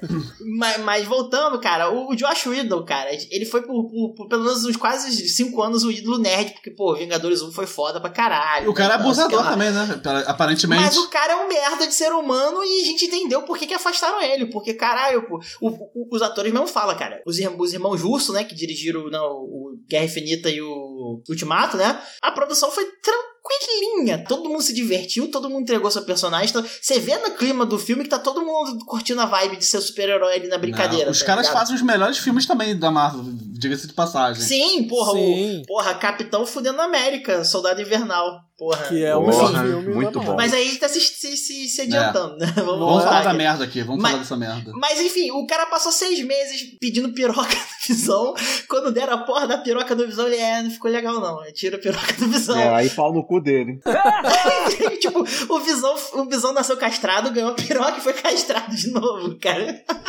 Na moral, e o plano do, vis- do, do Ultron de jogar um meteoro na parada, velho? Vai tomar no cu, cara. Meu Deus. Ele jogou a cidade, né? Ser um meteoro, cara. Eu gosto de dinossauro. Porra, tô na internet aqui vendo fi- figurinhas de dinossauro, gif de dinossauro. Vou jogar o meteoro. É, mas o, mas o. Tron é foda, né, cara? O Tron é um vilão que passou 5 minutos na internet e falou, cara, vou dar Regikit no mundo que tá foda, cara. Cara, mas ele é um vilão mais, tipo, relatable. Sim, pra caralho. Sabe, sabe qual foi o problema do Tron? Ele leu os comentários do YouTube, cara. Não- Nunca Não, comentários ele, ele leu mais do que Não, comentário deve do YouTube, do. Twitter. Ele leu o Twitter. Ele leu o Reddit, cara. Como destruir a Terra. Enfim, pelo menos ele rendeu o Zemo aí, que tá, porra, né? Legal aí no- na série, né? O nosso, eu e o André falando um dia dele, mas enfim, pelo menos isso. Mas fora isso, cara, os 20 minutos até a festa é legal, depois é intragável. É, cara, filme. não consigo não, cara. Desculpa aí, mas vão tomar no cu. Não, vai tomar no cu Josh Whedon, a galera é inocente, pô. É, Mas você, Josh Whedon, vai tomar seu cu. Exatamente. E foi nesse filme que começaram aquele romance nada a ver. É, pois é, bem lembrado. Que foi forçado por esse filho de uma puta que cismou que, que tinha que ter essa porra desse romance. Ele que, que encheu o saco pra ter, não, fez o menor sentido essa porra e já Sabe o morreu. romance melhor? Capitão América e Homem de Ferro. Esse é o romance melhor. Sabe, sabe o romance melhor? Viúva Negra com a Capitã Carter. É. Romance, que nunca, romance que nunca existiu, só nas fanfics. É, não. Não, mas, mas tirando piada da parte, cara, essa, tudo, tudo de bizarro. Cara, a cena de, pe- de, de gente caindo de cara de peito é coisa do Josh Whedon, tanto que no, no, no Liga da Justiça, né, tem aquela cena do Flash caindo nos peitos da Mulher Maravilha. A Gal Gadot não quis fazer a cena, ele encheu o saco e ela falou, não vou fazer essa porra, vai tomar no cu. E aí ele fez com o dublê, tipo, de chilique, e falou, chama a dublê aí que o Ezra Miller vai cair de peito na dublê, Puta que foda-se. Cara, nem lembro dessa cena. Eu, cara, porque, porque não, faz, não faz- não agrega nada ao filme, é só o tesão dele. E inclusive O cara no, viu no anime? Snyder O Cut cara você gosta vê... de anime? Ele é retardado. E tanto que o Snyder Cut você vê as cenas assim, tipo, a Mulher Maravilha tá sempre empoderada, guerreirona e tal. Nas cenas do Josh Whedon do Liga da Justiça dele, cara, é ângulo de câmera no rabo da Gal É. O tempo inteiro. E Que horror. também falando do corpo dela, cara. Vai tomar no É, cu, porra. meu irmão. Caralho, eu não Caralho, lembro nada velho. disso, graças a Deus. É porque a sua memória apagou, é assim que ela funciona, pra evitar trauma. Não é?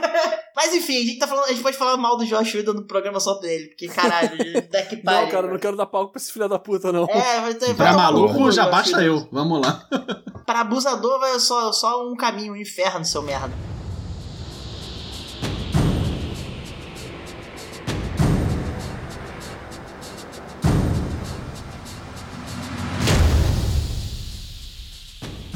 E tu, Léo, qual é o teu filme aí? Ok, vamos lá. Deixa eu começar dizendo que o filme, ele não é um filme ruim, tá? Fala logo, ó. Tá, tá Calma, passando olha muito, só. Tem muita vaselina aí, hein? Já tá pedindo desculpa aí, tem coisa errada. Não, olha só, eu quero dizer que é o seguinte, ele não é um filme que é em si ruim. Ele é um filme que pra mim ficou ruim. É um filme que ele tem muitas cenas maravilhosas, ele, ele é uma junção de várias cenas maravilhosas, de várias coisas maravilhosas, só que ficou uma bagunça e pra mim ficou mal feito, que é o Guerra Civil. Caraca, pior que Ah, Dark ainda World. bem. Não, Dark World já falaram. Homem de Ferro 2. Não é, cara. Não, mas Ferro 2 é Não, dois legalzinho, é cara, bom. Homem de Ferro 2 é muito bom. Puta que pariu, tá bom. Pelo amor de Deus. Enfim, Porra, a Cacatu é o melhor personagem, cara. Cara, enfim, eu não gosto de Guerra Civil. Guerra Civil tem cenas muito boas, inclusive cenas que vocês já comentaram, que é a do, do Barão Zimo. Uma cena que eu gosto muito também é a do Tony Stark recrutando o Peter Parker, né? Porra, tem várias cenas muito boas, tem coisas Foi aí muito que nasceu o crush da Tia May. Marisa Tem Tomei. coisas muito boas no filme. Só que a junção, pra mim, ficou bagunça. É tipo assim, é aquele filme que tem o mesmo problema que teve no Homem de Ferro 3, que eles tentam fazer muita coisa junto num filme só. Eles não quiseram preparar o negócio pra de fato Guerra Civil. E eu sou muito fã da porra do quadrinho de Guerra Civil. Eu acho que daria um Guerra Civil 1, um, parte 1, parte 2, tipo Exatamente. Endgame. Exatamente. E pra mim, aquele filme, se você for analisar friamente, aquele filme de- deveria se chamar A Grande DR. Porque É. aquilo ali, é, na moral, é uma briga de ego entre o Tony Stark e o Steve Rogers. Não é mais nada mais além disso. E tem o Steve Rogers pegando a sobrinha, né? Que agora que ele voltou no tempo ficou com a Peg ficou esquisito pra caralho aquele beijo na Exatamente. Sharon. Agora, eu- eu- tanto que fizeram a montagem da cara do Sebastian Stan e do Anthony Mackie, né? Do Falcão e do Soldado, assim, olhando. Que no filme é eles olhando felizes, agora tem a carinha deles com nojo, assim, tipo... Né? é uma parada que para mim tiveram muitas coisas no filme que foram desnecessárias e muitas coisas que foram tipo, cara, é sério, eu entendo porque, por exemplo, o Steve Rogers não quis contar as paradas todas pro Homem de Ferro, entendeu? Mas quando começou a dar merda, ele deveria ter contado. E ficou ali basicamente uma briga entre eles dois. E o Homem de Ferro é aquele cara de, não, peraí, olha só, você tá errado. Ah, não, peraí, você tá certo. Ah, não, mas ele, mesmo com lavagem cerebral, ele matou papai e mamãe. Vou cair na porrada, não sei o quê eu não sei, ficou muito uma briga muito pessoal. E o Civil War é uma coisa para ser muito maior do que isso. Eu acho que, é, se esse filme, acho que se esse filme não levasse o nome de Guerra Civil, ele teria sido para mim um pouco melhor. É, podia ser Capitão América nunca, 3. Nunca ia pronto. rolar Guerra Civil na, na, na, MCU, cara. Isso aí é fato. Concordo, concordo que nunca iria rolar, mas você concorda ah, não, Você diz o Guerra Civil dos quadrinhos? O é, é. exato? É, é meio pesado, é meio pesado. Aquilo é muito pesado e, e não ia ter como rolar no. É filmes, muito personagem, muito, muita, muita história. É, vai, mas, cara, eles, eles literalmente eles pegaram a onda do nome. Falaram assim: vamos botar esse nome aí que a galera vai vir. A ideia é a mesma, cara. É, tretinha deles, né? Poderia ser qualquer outro nome. Guerra Civil ali para mim. É um filme que hoje em dia eu não consigo reassistir. Eu não consigo reassistir porque tem coisas muito boas, mas tem coisas que são muito ruins. São umas brigas assim, tipo, é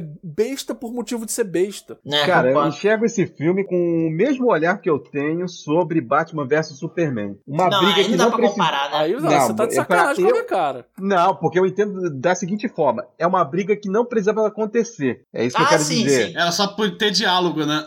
É uma briga para agradar fanservice. Sim. É a galera sim. que queria ver o, a guerra civil e quando viu o que que foi, a maioria deve ter dado aquela brochada do tipo, porra, é isso? Pra que que eu. É, cara, eu não sei, mas assim, mas aí eu discordo de você num ponto, porque assim, a guerra civil é uma briga que não precisava acontecer se tivesse um pouquinho mais de conversa. Batman Ah, vs. Super-Homem é um filme que não precisava acontecer, Se entendeu? tivesse conversa. Mas, Não, é mas verdade, que cara. tá. Eu enxergo que, na verdade, o filme inteiro não precisava acontecer. As melhores cenas podiam ser encaixadas, inclusive, em outros filmes. Eu acho que não precisava de um filme inteiro só pra fazer aquilo tudo. Aquilo podia ser melhor aproveitado encaixando em outros filmes. Mas aí não tinha dancinha do Zemo, cara. Não ia ter dancinha do Zemo. Até É isso verdade, poderia é. ter. Não, não, mas vou ser sincero que, porra, cara, Batman vs Super-Homem, no momento que aparece o Lex Luthor de- do, do, do Zuckerberg lá, o Nossa. ator, puta que pariu, cara. O maluco botando xixi na mesa do Congresso, eu falei, gente, foda-se, aí, tchau. tudo bem, mas a discussão de Não, olha o só, só filme. falei de Batman vs Superman só pra uma linha de referência só, mas pode voltar Não, pro, sei. pro Léo aí. É que eu tinha que comentar meu ódio pelo Jesse Eisenberg, cara.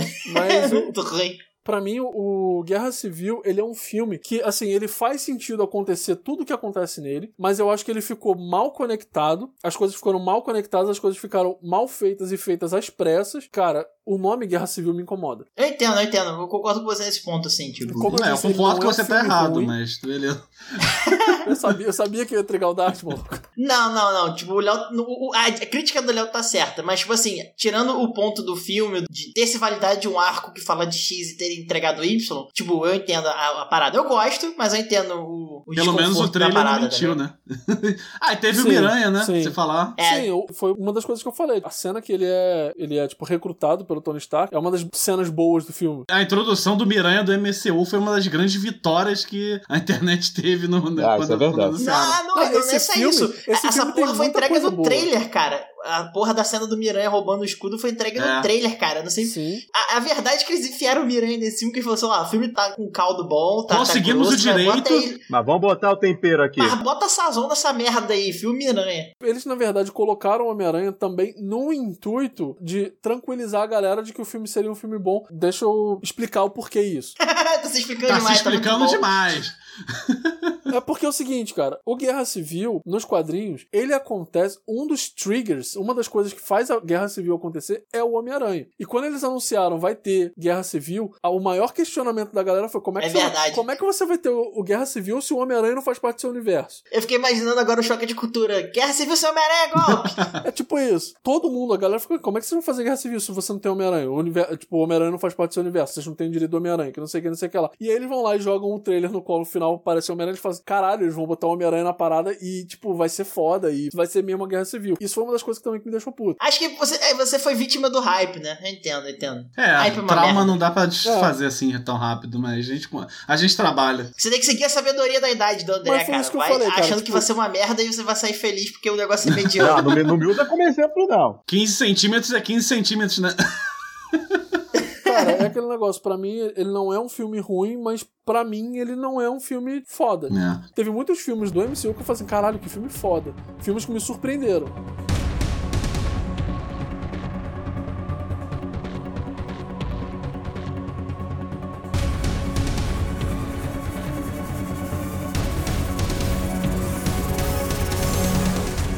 Agora, vamos falar de coisa boa? Fala de coisa boa. Filme favorito dos MCU? Ok, filme favorito. Eu preciso dizer uma coisa antes da gente começar o negócio de filme favorito. Está proibido mencionar o Capitão América 2 Soldado Invernal, porque esse Ah, é o melhor vai se fuder, Você tá me tirando ele toda a entra- glória, cara. Eu não posso reclamar de Homem de Ferro 3, não posso falar do Capitão América. Ah, vai tomar no cu, vai embora daqui. Darth vai tomar no seu cu. Aí a guerra civil só, assim começa, cara. Porque entra no mesmo quesito do Homem de Ferro 3. O Homem de Ferro 3 é de longe o pior filme da Marvel. E o, o Soldado Invernal é de longe o melhor filme da Marvel. Então não adianta falar deles dois. Discordo de você veementemente, mas tudo bem. Ih. André vai ter que editar o meu som pra caralho, que eu dei um berrão aqui por causa de você, filho da puta. Ele sempre edita seu som pra caralho porque você dá um berrão. Então até aí não não é novidade nenhuma.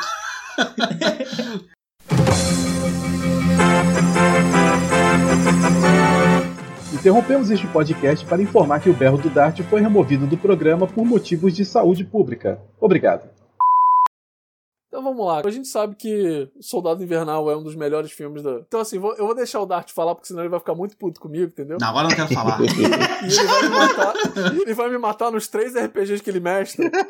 A guerra civil aí, a guerra Eu vou civil ficar que nem o Hulk no Infinity War, que eu não quero sair, eu não vou falar. Dá uma roupa pra ele dá, um- dá, um- dá um traje do Mas assim, né? o, o melhor. O melhor pra mim, depois do, obviamente, Capitão América 2, é o Infinity War. Avengers em Guerra Infinita, porque, porra, cara. Foi aquela expectativa de vários anos, de todo mundo se reunindo assim. É a punheta de cara. 10 anos que teve a gala Exatamente. depois de 10 anos, né, E teve o, o clímax lá com, porra, o Thanos atacando no final do Ragnarok, que já começou sinistraço, com uma porrada de Asgardiano morrendo, velho. Porra, sensacional. É, foi tenso. Que, aliás, eu acho que a gente deveria criar um selo próprio só pra sacanear o nosso amigo Doutor Colino. é, que é o selo Thor Ragnarok, melhor filme da Selo Marvel. É, Ragnarok. cara. É, Mas, ele, fica, ele fica ofendido. Voltando ao cara. melhor filme da Marvel, de fato. o. Cara, Porra, estragou meu. Ele é tipo a galera que fez com a Ray do Star Wars, tá ligado? Estragou meu Star Wars. Aí ele é tipo, estragou meu Thor, cara. estragou meu Thor, cara. Mas o Thor no Infinity Marvel. No Infinity Marvel é foda. Infinity Marvel. Eita porra! Aí, ó. Pior que, pior que cancelaram esse joguinho, era legal. Caraca. Mas no no Infinity War, o Thor tá foda, cara. O Thor foi um dos pontos altos daquele filme. Cara, o Thor gordinho representou metade do fandom da Marvel. Mais da metade. Mas não teve machadada no peito do Thanos, cara. Mas teve na cabeça, Cara, irmão. cara. Não, não, cara, a Stormbreaker, vou ser sincero, eu gosto do Miau Miau, desde que a Kate Dennis usou essa história do Miau Miau, só que você chamar o Mjolnir de Miau Miau. Mas, cara, o Miau Miau é um, mar- um martelinho, tá É. ligado? O Stormbreaker Pô. é um fucking Axis ou um martelo. Cara, teve um arco só pra fazer uma arma, cara. Pô, e foi foda. Foi Sim, ba- velho. bem feito. A uma Sim, lendária. foi foda. Feito do braço de Dominique Toretto, cara. Ah, sai daí. Cara, Porra, cara. teve o Tyrion gigante, Tyrion Lannister gigante. Tiro gigante! Caralho, cara, olha só, essa arma não tinha como dar errado. Ela foi forjada pelo tiro gigante.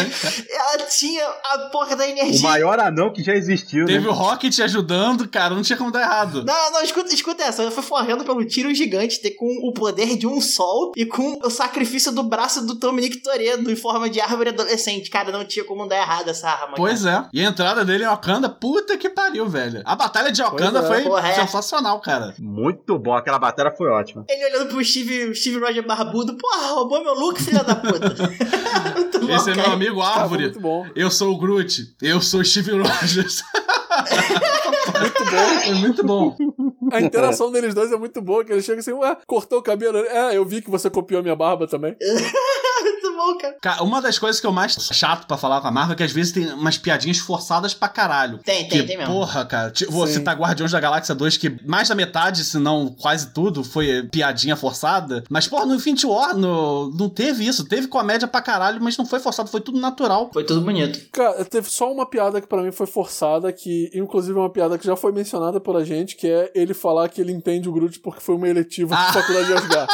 Isso pra mim foi uma piada muito forçada, mas tudo bem. Eu Eu gostei, gostei cara. também, cara. Eu gostei. Não foi ruim, mas foi forçado. Combinou com, com o personagem, cara, conhecimento do personagem. Cara, combinou com o personagem, mas não combinou com o momento, entendeu? O momento tava, tipo, tipo o Thor na merda. Ah, realmente, né? E teve uma cena foda do Thor, que ele falando que, cara, todo mundo que eu conheci morreu. Foi uma Sim, parada sim. foda, baixo, baixo astral. Que, aliás, é menção honrosa ao melhor é, personagem secundário da Marvel, que é o Heimdall, do Idris Elba. Porra. Muito bom. Se sacrificou mas, pra enfim. mandar o Hulk pra terra pra dar o papo, né? Exatamente. Porra, avisa lá, vai lá menor, avisa lá. Avisa o tio Phil que o maluco tá em pedaços. Deu ruim. Tá vendo? Cara, é Ele é a tá. personificação de se o pica-pau tivesse avisado as autoridades, nada disso teria acontecido. É. Mas enfim, Eu ainda acho que o melhor personagem o secundário ainda é o Phil Coulson, mas aí fica mas enfim, pra mim, 9 barra 10 desse filme aí tá excelente. Meu favorito depois do Capitão Show. Soldado Infernal. É porque eu acho que Capitão Soldado Invernal merece um podcast próprio, de tão bom que é. Com certeza. Puta que pariu, filme de espião, delícia do caralho. Cinema. Superpoder. Então, assim, Cinema. quem, quem disse que discorda da gente de que Capitão uh, Soldado Invernal não é o melhor filme da Marvel é o, o André, e eu vou deixar você se explicar agora. Ué, simples. Vamos lá. Eu teria de novo mais do que um, mas eu vou pegar um só pra não ficar chato. Doutor Estranho. Porra, velho, aí eu fico Escolha- confuso agora. escolha Que esquisita. escolha estranha. Caraca, é um filme do, bom. do- que, não, que escolha estranha. É um filme bom, eu entendo. Tipo, Inclusive, eu revi esse filme ontem. Mas, assim, tá, por favor. É, explique-nos. Eu gostei porque eles, até pelo pouco que eu sei, eles foram relativamente fiéis à origem. Achei legal Doutor Estranho buscar redenção, o Stephen, no caso, né? Buscar redenção pro, pro problema dele. Ou melhor, buscar a cura, desculpa. A cura que acabou chegando na redenção, né? Que É, legal foi, também. pois é. Eu também A, gosto cu- disso. a cura é Stallone Cobra. Puta que pariu. Que pariu. Então, assim, ele vai e busca a cura. Durante o processo de cura, ele descobre que pode fazer mais do que, do que ele fazia, na verdade. Tudo bem que ele abandona a medicina, obviamente. Mas, assim, ele acaba enxergando um papel diferente. Eu acho isso legal. A única coisa que eu não. Ah, tudo bem, obviamente eles vão eles jogam, jogar isso pra escanteio porque não ia fazer muita diferença. Só que é curioso porque não mostra, não se fala mais que ele, entre aspas, se curou. Simplesmente aconteceu. Mas ele não se curou. Mas ele não se curou. Não é à Não, toa por que isso no que eu- momento em que ele, ele faz aquele número um pro Tony Stark, Ele tá dizendo tremendo. que só um. A mão dele tá tremendo ainda. E, tipo, ele Não, não. É, tudo porque- bem, mas, por- mas é por isso que eu tô falando, entre aspas. Mas não existe uma menção direta, só tem essa parte e acabou. Eu acharia legal que rolasse um diálogo entre ele e a mestra, dele falando uma coisa do tipo, puxa, não tenho a cura, mas ao mesmo tempo eu tenho, entendeu? Alguma coisa assim. Mas tem essa cena que é na cena que a anciã tá morrendo. Então os É. dois, tipo, o espírito dos dois conversando. E ela explica como é que aquele outro maluco conseguia andar. E ela explica pra ele como fazer aquilo. E ele fala que não, quer dizer que se eu quiser eu posso me curar e, e voltar a ter minha vida ah, anterior. Aí ela fala assim: pode, você vai se privar de uma vida extraordinária. E é ali que ele faz a escolha dele. Uhum. Tem isso. E é uma Inclusive, a melhor coisa do filme pra mim é anciã, cara. A Shield, a Shield é incrível, Não. cara. Sim, é, Não, esse ela- filme, não, mandou, esse filme, mu- mandou muito esse filme bem. tem coisas muito sensacionais. Essa cena, por exemplo, é uma Uma delas. coisa boa que o cara retrata um- como a maioria dos médicos é babaca, né? Ah, sim, sim, os médicos renomados, é sim. É o House, maluco. O Doutor Estranho é o é o House que taca Hadouken, porra. Pois é, eu gostei também disso. Ele deixou de ser um babaca arrogante pra ser uma coisa um pouco Que saiu melhor. de medicina.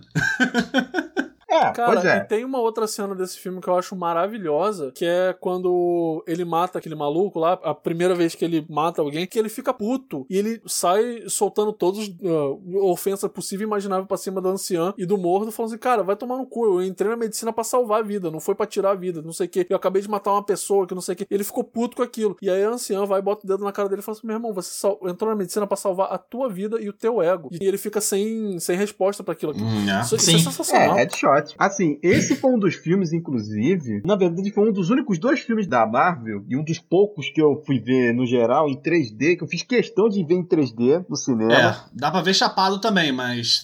não- Não, não, não é minha praia. Porra, mas qualquer negócio taca Hadouken dá pra ver chapado, porra. Não, mas assim. Esse filme cara, já é um ácido, 3D, né? Inclusive o filme do Street Fighter. Não, Não, assim, esse é- em 3D, em 3D, pra mim, esse filme valeu muito a pena. Gostei muito. O primeiro filme do Thor, eu vi em 3D, mas no 3D e nada naquele filme só a mesma coisa. Foi uma besteira. Eu fui porque a galera foi no hype ali na época que queria ver em 3D, mas Doutor Estranho não. Pelo que eu já tinha visto de trailer e tudo mais, eu falei, não, esse aqui eu vou dar um voto de confiança, eu vou ver em 3D. E na época valeu a pena. Fui no cinema, vi em 3D, inclusive tinha um combo lá de, de pipoca e refrigerante que vinha um copo tematizado do filme. Comprei o copo, tá, tá aqui guardado. Muito maneiro, cara. Foi um dos filmes que eu mais go- gostei mesmo da Marvel. E como Então, eu falei, não seria o pra único, caralho. mas eu escolhi um dessa lista pra não ficar um negócio bizarro, porque provavelmente vocês vão falar um dos outros três aqui que eu separei. É pra mostrar como o gosto é que nem bunda. Cada um tem o seu. Vamos lá pro próximo. Na nossa É piada aí. interna, tem cada um representa o Avengeiro, eu acho que nós conseguimos encontrar o nosso Doutor Estranho, Léo. Pois é. E isso não muda o fato de que eu ainda sou o Visão, isso me deixa meio triste. Mas com piroca? Cara, cara, eu vou deixar você refletir sobre a sua pergunta. Eu vou deixar você refletir sobre a sua Deixa pergunta. a questão pra audiência aí, pra, pros. Caralho, que piada pronta. Eu vou deixar você refletir sobre a sua pergunta. Eu tô passando mal, cara, que piada pronta. Tá, enquanto o Diego tá passando mal, eu vou falar do meu filme Ai, favorito, caralho. que é o Pantera. Acho que isso daí já era previsível, né? Por eu ter falado que o meu, meu vilão favorito. Esse eu entendi, foi meu Esse era um da Cara, minha Pantera lista. Negra é um filme completo, é um filme excelente, tipo, do início ao fim. Tirando os rinocerontes 3D lá, cara, e... tá, é redondinho pra caralho. Era melhor botar o PNG do rinoceronte do Donkey Kong. Porra, é? Porra, cara. Bom. Cara, eu tenho mania de quando o filme é muito bom, eu compro o filme, né? O Diego sabe disso, porra. Eu tenho aqui o Pacific Rim. 3D Coleçãozinha e de É. DVD e Blu-ray. Exatamente, cara. O único filme da Marvel que eu falei assim, cara, eu vou comprar o Blu-ray desse filme foi o Pantera Negra. E É, eu tá tenho o aqui, Blu-ray cara, dele que eu comprei também. Esse filme é excelente, cara. Eu não sei nem onde começar e onde terminar a falar, porque o filme é inteiro muito foda. A mensagem que o filme dá, as coisas que o filme fala, sabe? A maneira como são colocadas as coisas, enfim. Porra, é muito foda. A trilha sonora desse filme é muito foda também, cara. Nossa Vale, senhora. vale lembrar que também é bem Sim. memorável. Vamos dar nome aos bois. Ludwig Göransson, que é o mesmo cara que fez a dan dan dan também conhecido como trilha sonora do Mandaloriano. Hum. O cara é pica. Mas aí, Diego, é por isso que eu referi você à nossa enciclopédia no primeiro episódio do podcast, porque você é o cara que sabe esses nomes. Não. enciclopédia? Não, da enciclopédia é Não, mas sacanagem, ele, cara. É de, ele é de enciclopédia Eu, ele eu, tá... eu sou, eu sou de enciclopédia que eu falo mais palavrão que de enciclopédia, inclusive. Exatamente. Só que ele fala a coisa certa, né? Exatamente. Mas, sim, tipo assim, sincero, o Lu, do Ludwig Göransson, cara, ele fez... Pô, o Mandaloriano é incrível também com trilha sonora, mas não, não é o nosso tema. Cada personagem tem uma trilha sonora própria. Então tem o tchutchalá, tchutchalá, tchutchalá. Em tambores, né, em percussão, em instrumentos africanos. Então tem Okue, Okue. Eu vi ele gravando as, as cenas, é, é do caralho a- as trilhas sonoras pessoais que ele fez pra cada personagem do filme. A é música da, foda. das Dora Milaje, porra, é muito viciante, cara. Então é ele que fez. Então, se você for ouvir com calma, tem Dora Milaje, dito. É, pela percussão dos coisas, Não. é muito foda, cara. É muito foda. Inclusive, elas são um destaque à parte no filme. A Dora Milaje, porra, puta que pariu. é Sim, muito a bom, Michonne cara. mandou bem naquele filme, cara. Não, não, e não só a Michonne, todas as Dora Milaje são maneiras. Cara, aquele filme é muito foda. Na série do Falcão, né? Porra. Sim, elas Porra, aparecem. elas dando porrada no John Walker é a melhor coisa da série. Pô, não, Cara, adorei ela fode. apareceu. O único ponto fraco do, do Pantera que eu achei foi o Geralt lá, cara. O Geralt ficou meio, meio esquecido, esquecível. O cara Quem? do Geralt, dos Ah, tá, escudinhos sim, lá, ficou meio. É. Assim, eu acho que a única coisa do Pantera Negra que me incomodou muito é porque tem um branco, não, sacanagem. Porra, tem um Bilbo, filho. Vai tomar né? no cu, cara. Não, cara, não só o Bilbo, cara, ele é o Tem o Watson. Gollum, porra. Tem o Watson, Tem cara. o Bilbo e o Gollum, né, cara? Tem quase a sociedade mundial. Falta só, falta só o Xambim morrer, né? Só faltou o Doutor Estranho fazer um cameo ali. É Tem verdade. o é. Smaug também. Como o Smaug. Ou como Sherlock. é, não, mas como o Smaug, ele tá falando dos seus anéis. Ah, mas eu, eu falei de Sherlock, porque o Bilbo também é o Watson. Ah, é, verdade. nossa, cara. É, é o que dá que você tem uma saga de quase 15 anos de filme e fica difícil não Pois fazer é. piada com o universo Né? pop. Mas é, é, filme. Aliás, uma das coisas mais decepcionantes de Guerra Infinita foi, em momento nenhum, o Tony Stark e o Doutor Estranho, um falou pro outro, no shit, Sherlock. Porque os dois fizeram Sherlock Holmes. Caraca, mas, enfim, é verdade. a única essa, coisa piada, é- que- essa piada tinha que vir galopando, né, cara? A única coisa que me incomoda, mas eu entendo porque que tava lá no filme do Pantera Negra, é que aquele maluco que é o, o líder da tribo dos rinocerontes lá, que é aquela tribo do escudo, que inclusive ele é o marido da Dora Mirage, né? Eu não entendi o que ele falou. Dalcoi. Da Ah, dá o coi, é isso. Ah, vocês entenderam, porra. Eu Ele- entendi Dora Porra. Miragem. É isso aí, mas eu falei isso aí mesmo. Mas foi engraçado, vai falar. Ele fica muito do lado do Killmonger. Muito fácil. muito fácil e sem se perguntar, mas peraí, como é que o Killmonger matou esse cara? E em momento nenhum o T'Challa chegou pra ele e falou assim, cara, olha só, eu não matei ele, ele tava sob minha custódia, ele ia vir pra cá, eu não vim pra cá porque ele E soltou. o cara era brother do T'Challa. Exatamente. Se o T'Challa chegasse pro cara e falasse isso, ele talvez fosse entender ou não, mas o cara ficou muito com ódio do T'Challa e assim, eu acho que era um conflito resolvível que não resolveram, mas tipo assim, é uma coisa muito Não. pequena, um problema muito pequeno no, no, no, no resto do filme. Tamo vendo que o Léo, Léo é psicólogo e gosta de bater papo com os personagens aí pra resolver as paradas. E, porra, Muito. e, e sou eu que faço psicologia, cara. Cara, mas eu acho que, tipo assim, tudo dá pra se resolver no papo, entendeu? Mas lógico, pô, mas Tá, aí mas se- não tem se- filme aí, Se tudo se resolve no passo, não tem filme, Mas aí não porra. tem porrada. Mas, meu irmão, você, você quer ver como tudo se resolve no papo? Vai assistir o episódio 2 de What If. Lutinha. Maluco, o T'Challa convenceu o Thanos que ele tava errado, no papo. É, mas não, não convenceu Porra. o colecionador, né? Desiste aí. Pô, mas é o Benício Del Toro, né, Não cara? dá pra vencer todas as guerras, né, meu? Não dá pra, não dá pra convencer o Benício Del Toro, Mas não. aparentemente perder dá. Ruê, ruê. O Josh Brolin dá, o Josh Brolin dá, mas o, o Benício Del Toro não dá pra convencer no papo, não. E tu, Diego? O teu favorito? Cara, meu filme favorito aqui, cara. Homem de Ferro 3. Enquanto você. Não, mas, porra, eu fui o primeiro a falar mal dessa merda, porra. gente Aquela porra de fazer. eliminou. Cara, não. Homem de Ferro 3 eu não falei. O cara faz uma arma de batata pro moleque, velho. Vai tomar no cu, velho. Cara, assim, só vamos deixar claro que a gente já eliminou todas as opções melhores, assim, e ele vai falar agora de Thor Ragnarok. Vai lá, Diego. Não, ele vai, ele vai falar do outro filme que tá na minha lista, quer ver? Vai. Então, não, porque você acabou de falar que não viu. cara, o. Cara, o meu filme favorito da Marvel, agora é aquele momento que o Dart e o Léo são os atletas famosos do colégio, estão lá com a fama e com a glória, e eu tô no cantinho da sala com o chapéu de burro comendo cola, né? Mas o meu filme favorito é Homem-Formiga e Vespa, cara. Eu me amarro naquela porra. Eu adoro o Paul Rudd, eu adoro as histórias intimistas do, do Homem-Formiga, de negócio de família, de não sei o que lá. Olha eu o o Furiosos da- aí de novo. Exatamente, cara, Family. Inclusive tem até a van, né, cara?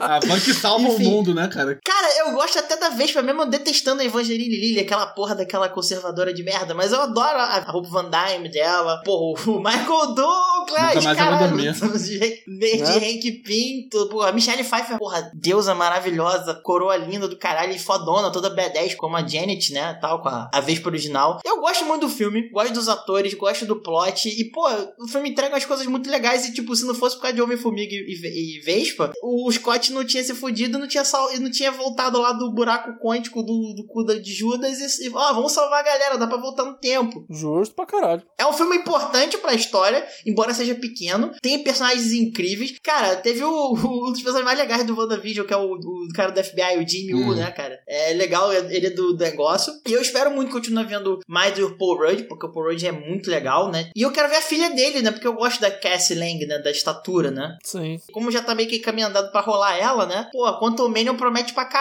E principalmente a- aquela menina que faz a, a vilã, entre aspas, que ela tem aquele problema de Ghost. shiftar pela parada. É a Ghost, né? Eu acho o- a pegada do personagem dos quadrinhos não é tão legal. É só um maluco inteligente que foi sacaneado por uma empresa grande e se fudeu. Ela tem uma pegada mais legal. O Golias também é apresentado, né? O nosso querido Morpheus é o Golias, né? no, Lawrence Fishburne. é, exatamente, né? Zion! Mas enfim, ele, ele fica lá com aquela disputa de piroca quem fica maior que o Scott. Ah, eu fiquei 12 metros e não sei o que lá. Ah, mas eu cheguei a 13. Aí fica a roupa olhando pra eles, a homem disputando o tamanho de piroca. Basicamente. É muito bom, enfim, é meu filme favorito. É difícil explicar, quantificar, mas eu, eu sinto uma good vibes assistindo esse filme. É legal. Uhum. Maravilhoso. E olha que eu cago pra Homem-Formiga com personagem de poderes. Eu gosto do, do- do Scott Lang e do Hank Pym, né? Mas visualmente eu não ligo pro Homem-Formiga, como por exemplo, eu adoro o visual do Homem de Eu gosto mais né? do Scott Lang que o do Hank Pym, que o Hank Pym é meio babaca, pelo menos nos quadrinhos, né? Mas você vê que o Hank Pym é meio babaca nos dois filmes, né? Meio apelido, né? É babaca pra caralho. É, mas você vê que ele é o coroa amargado nos dois filmes. Isso Sim. é bem apresentado pra caralho, que é a morte da. E, inclusive é muito melhor, porque com a morte da Janet dá um, gancho muito maior pra ele ser aquele coroa amargoado do que o, o Hank Pym jaqueta amarela dos quadrinhos, né? Que é meio tipo, ah, agora eu sou malzinho. Não, é muito. É meio Os esquisito. quadrinhos é escroto. Mas enfim, é, é isso aí. Eu tô esperando de, porra, animadaço pelo Quantum Mania, que é o terceiro.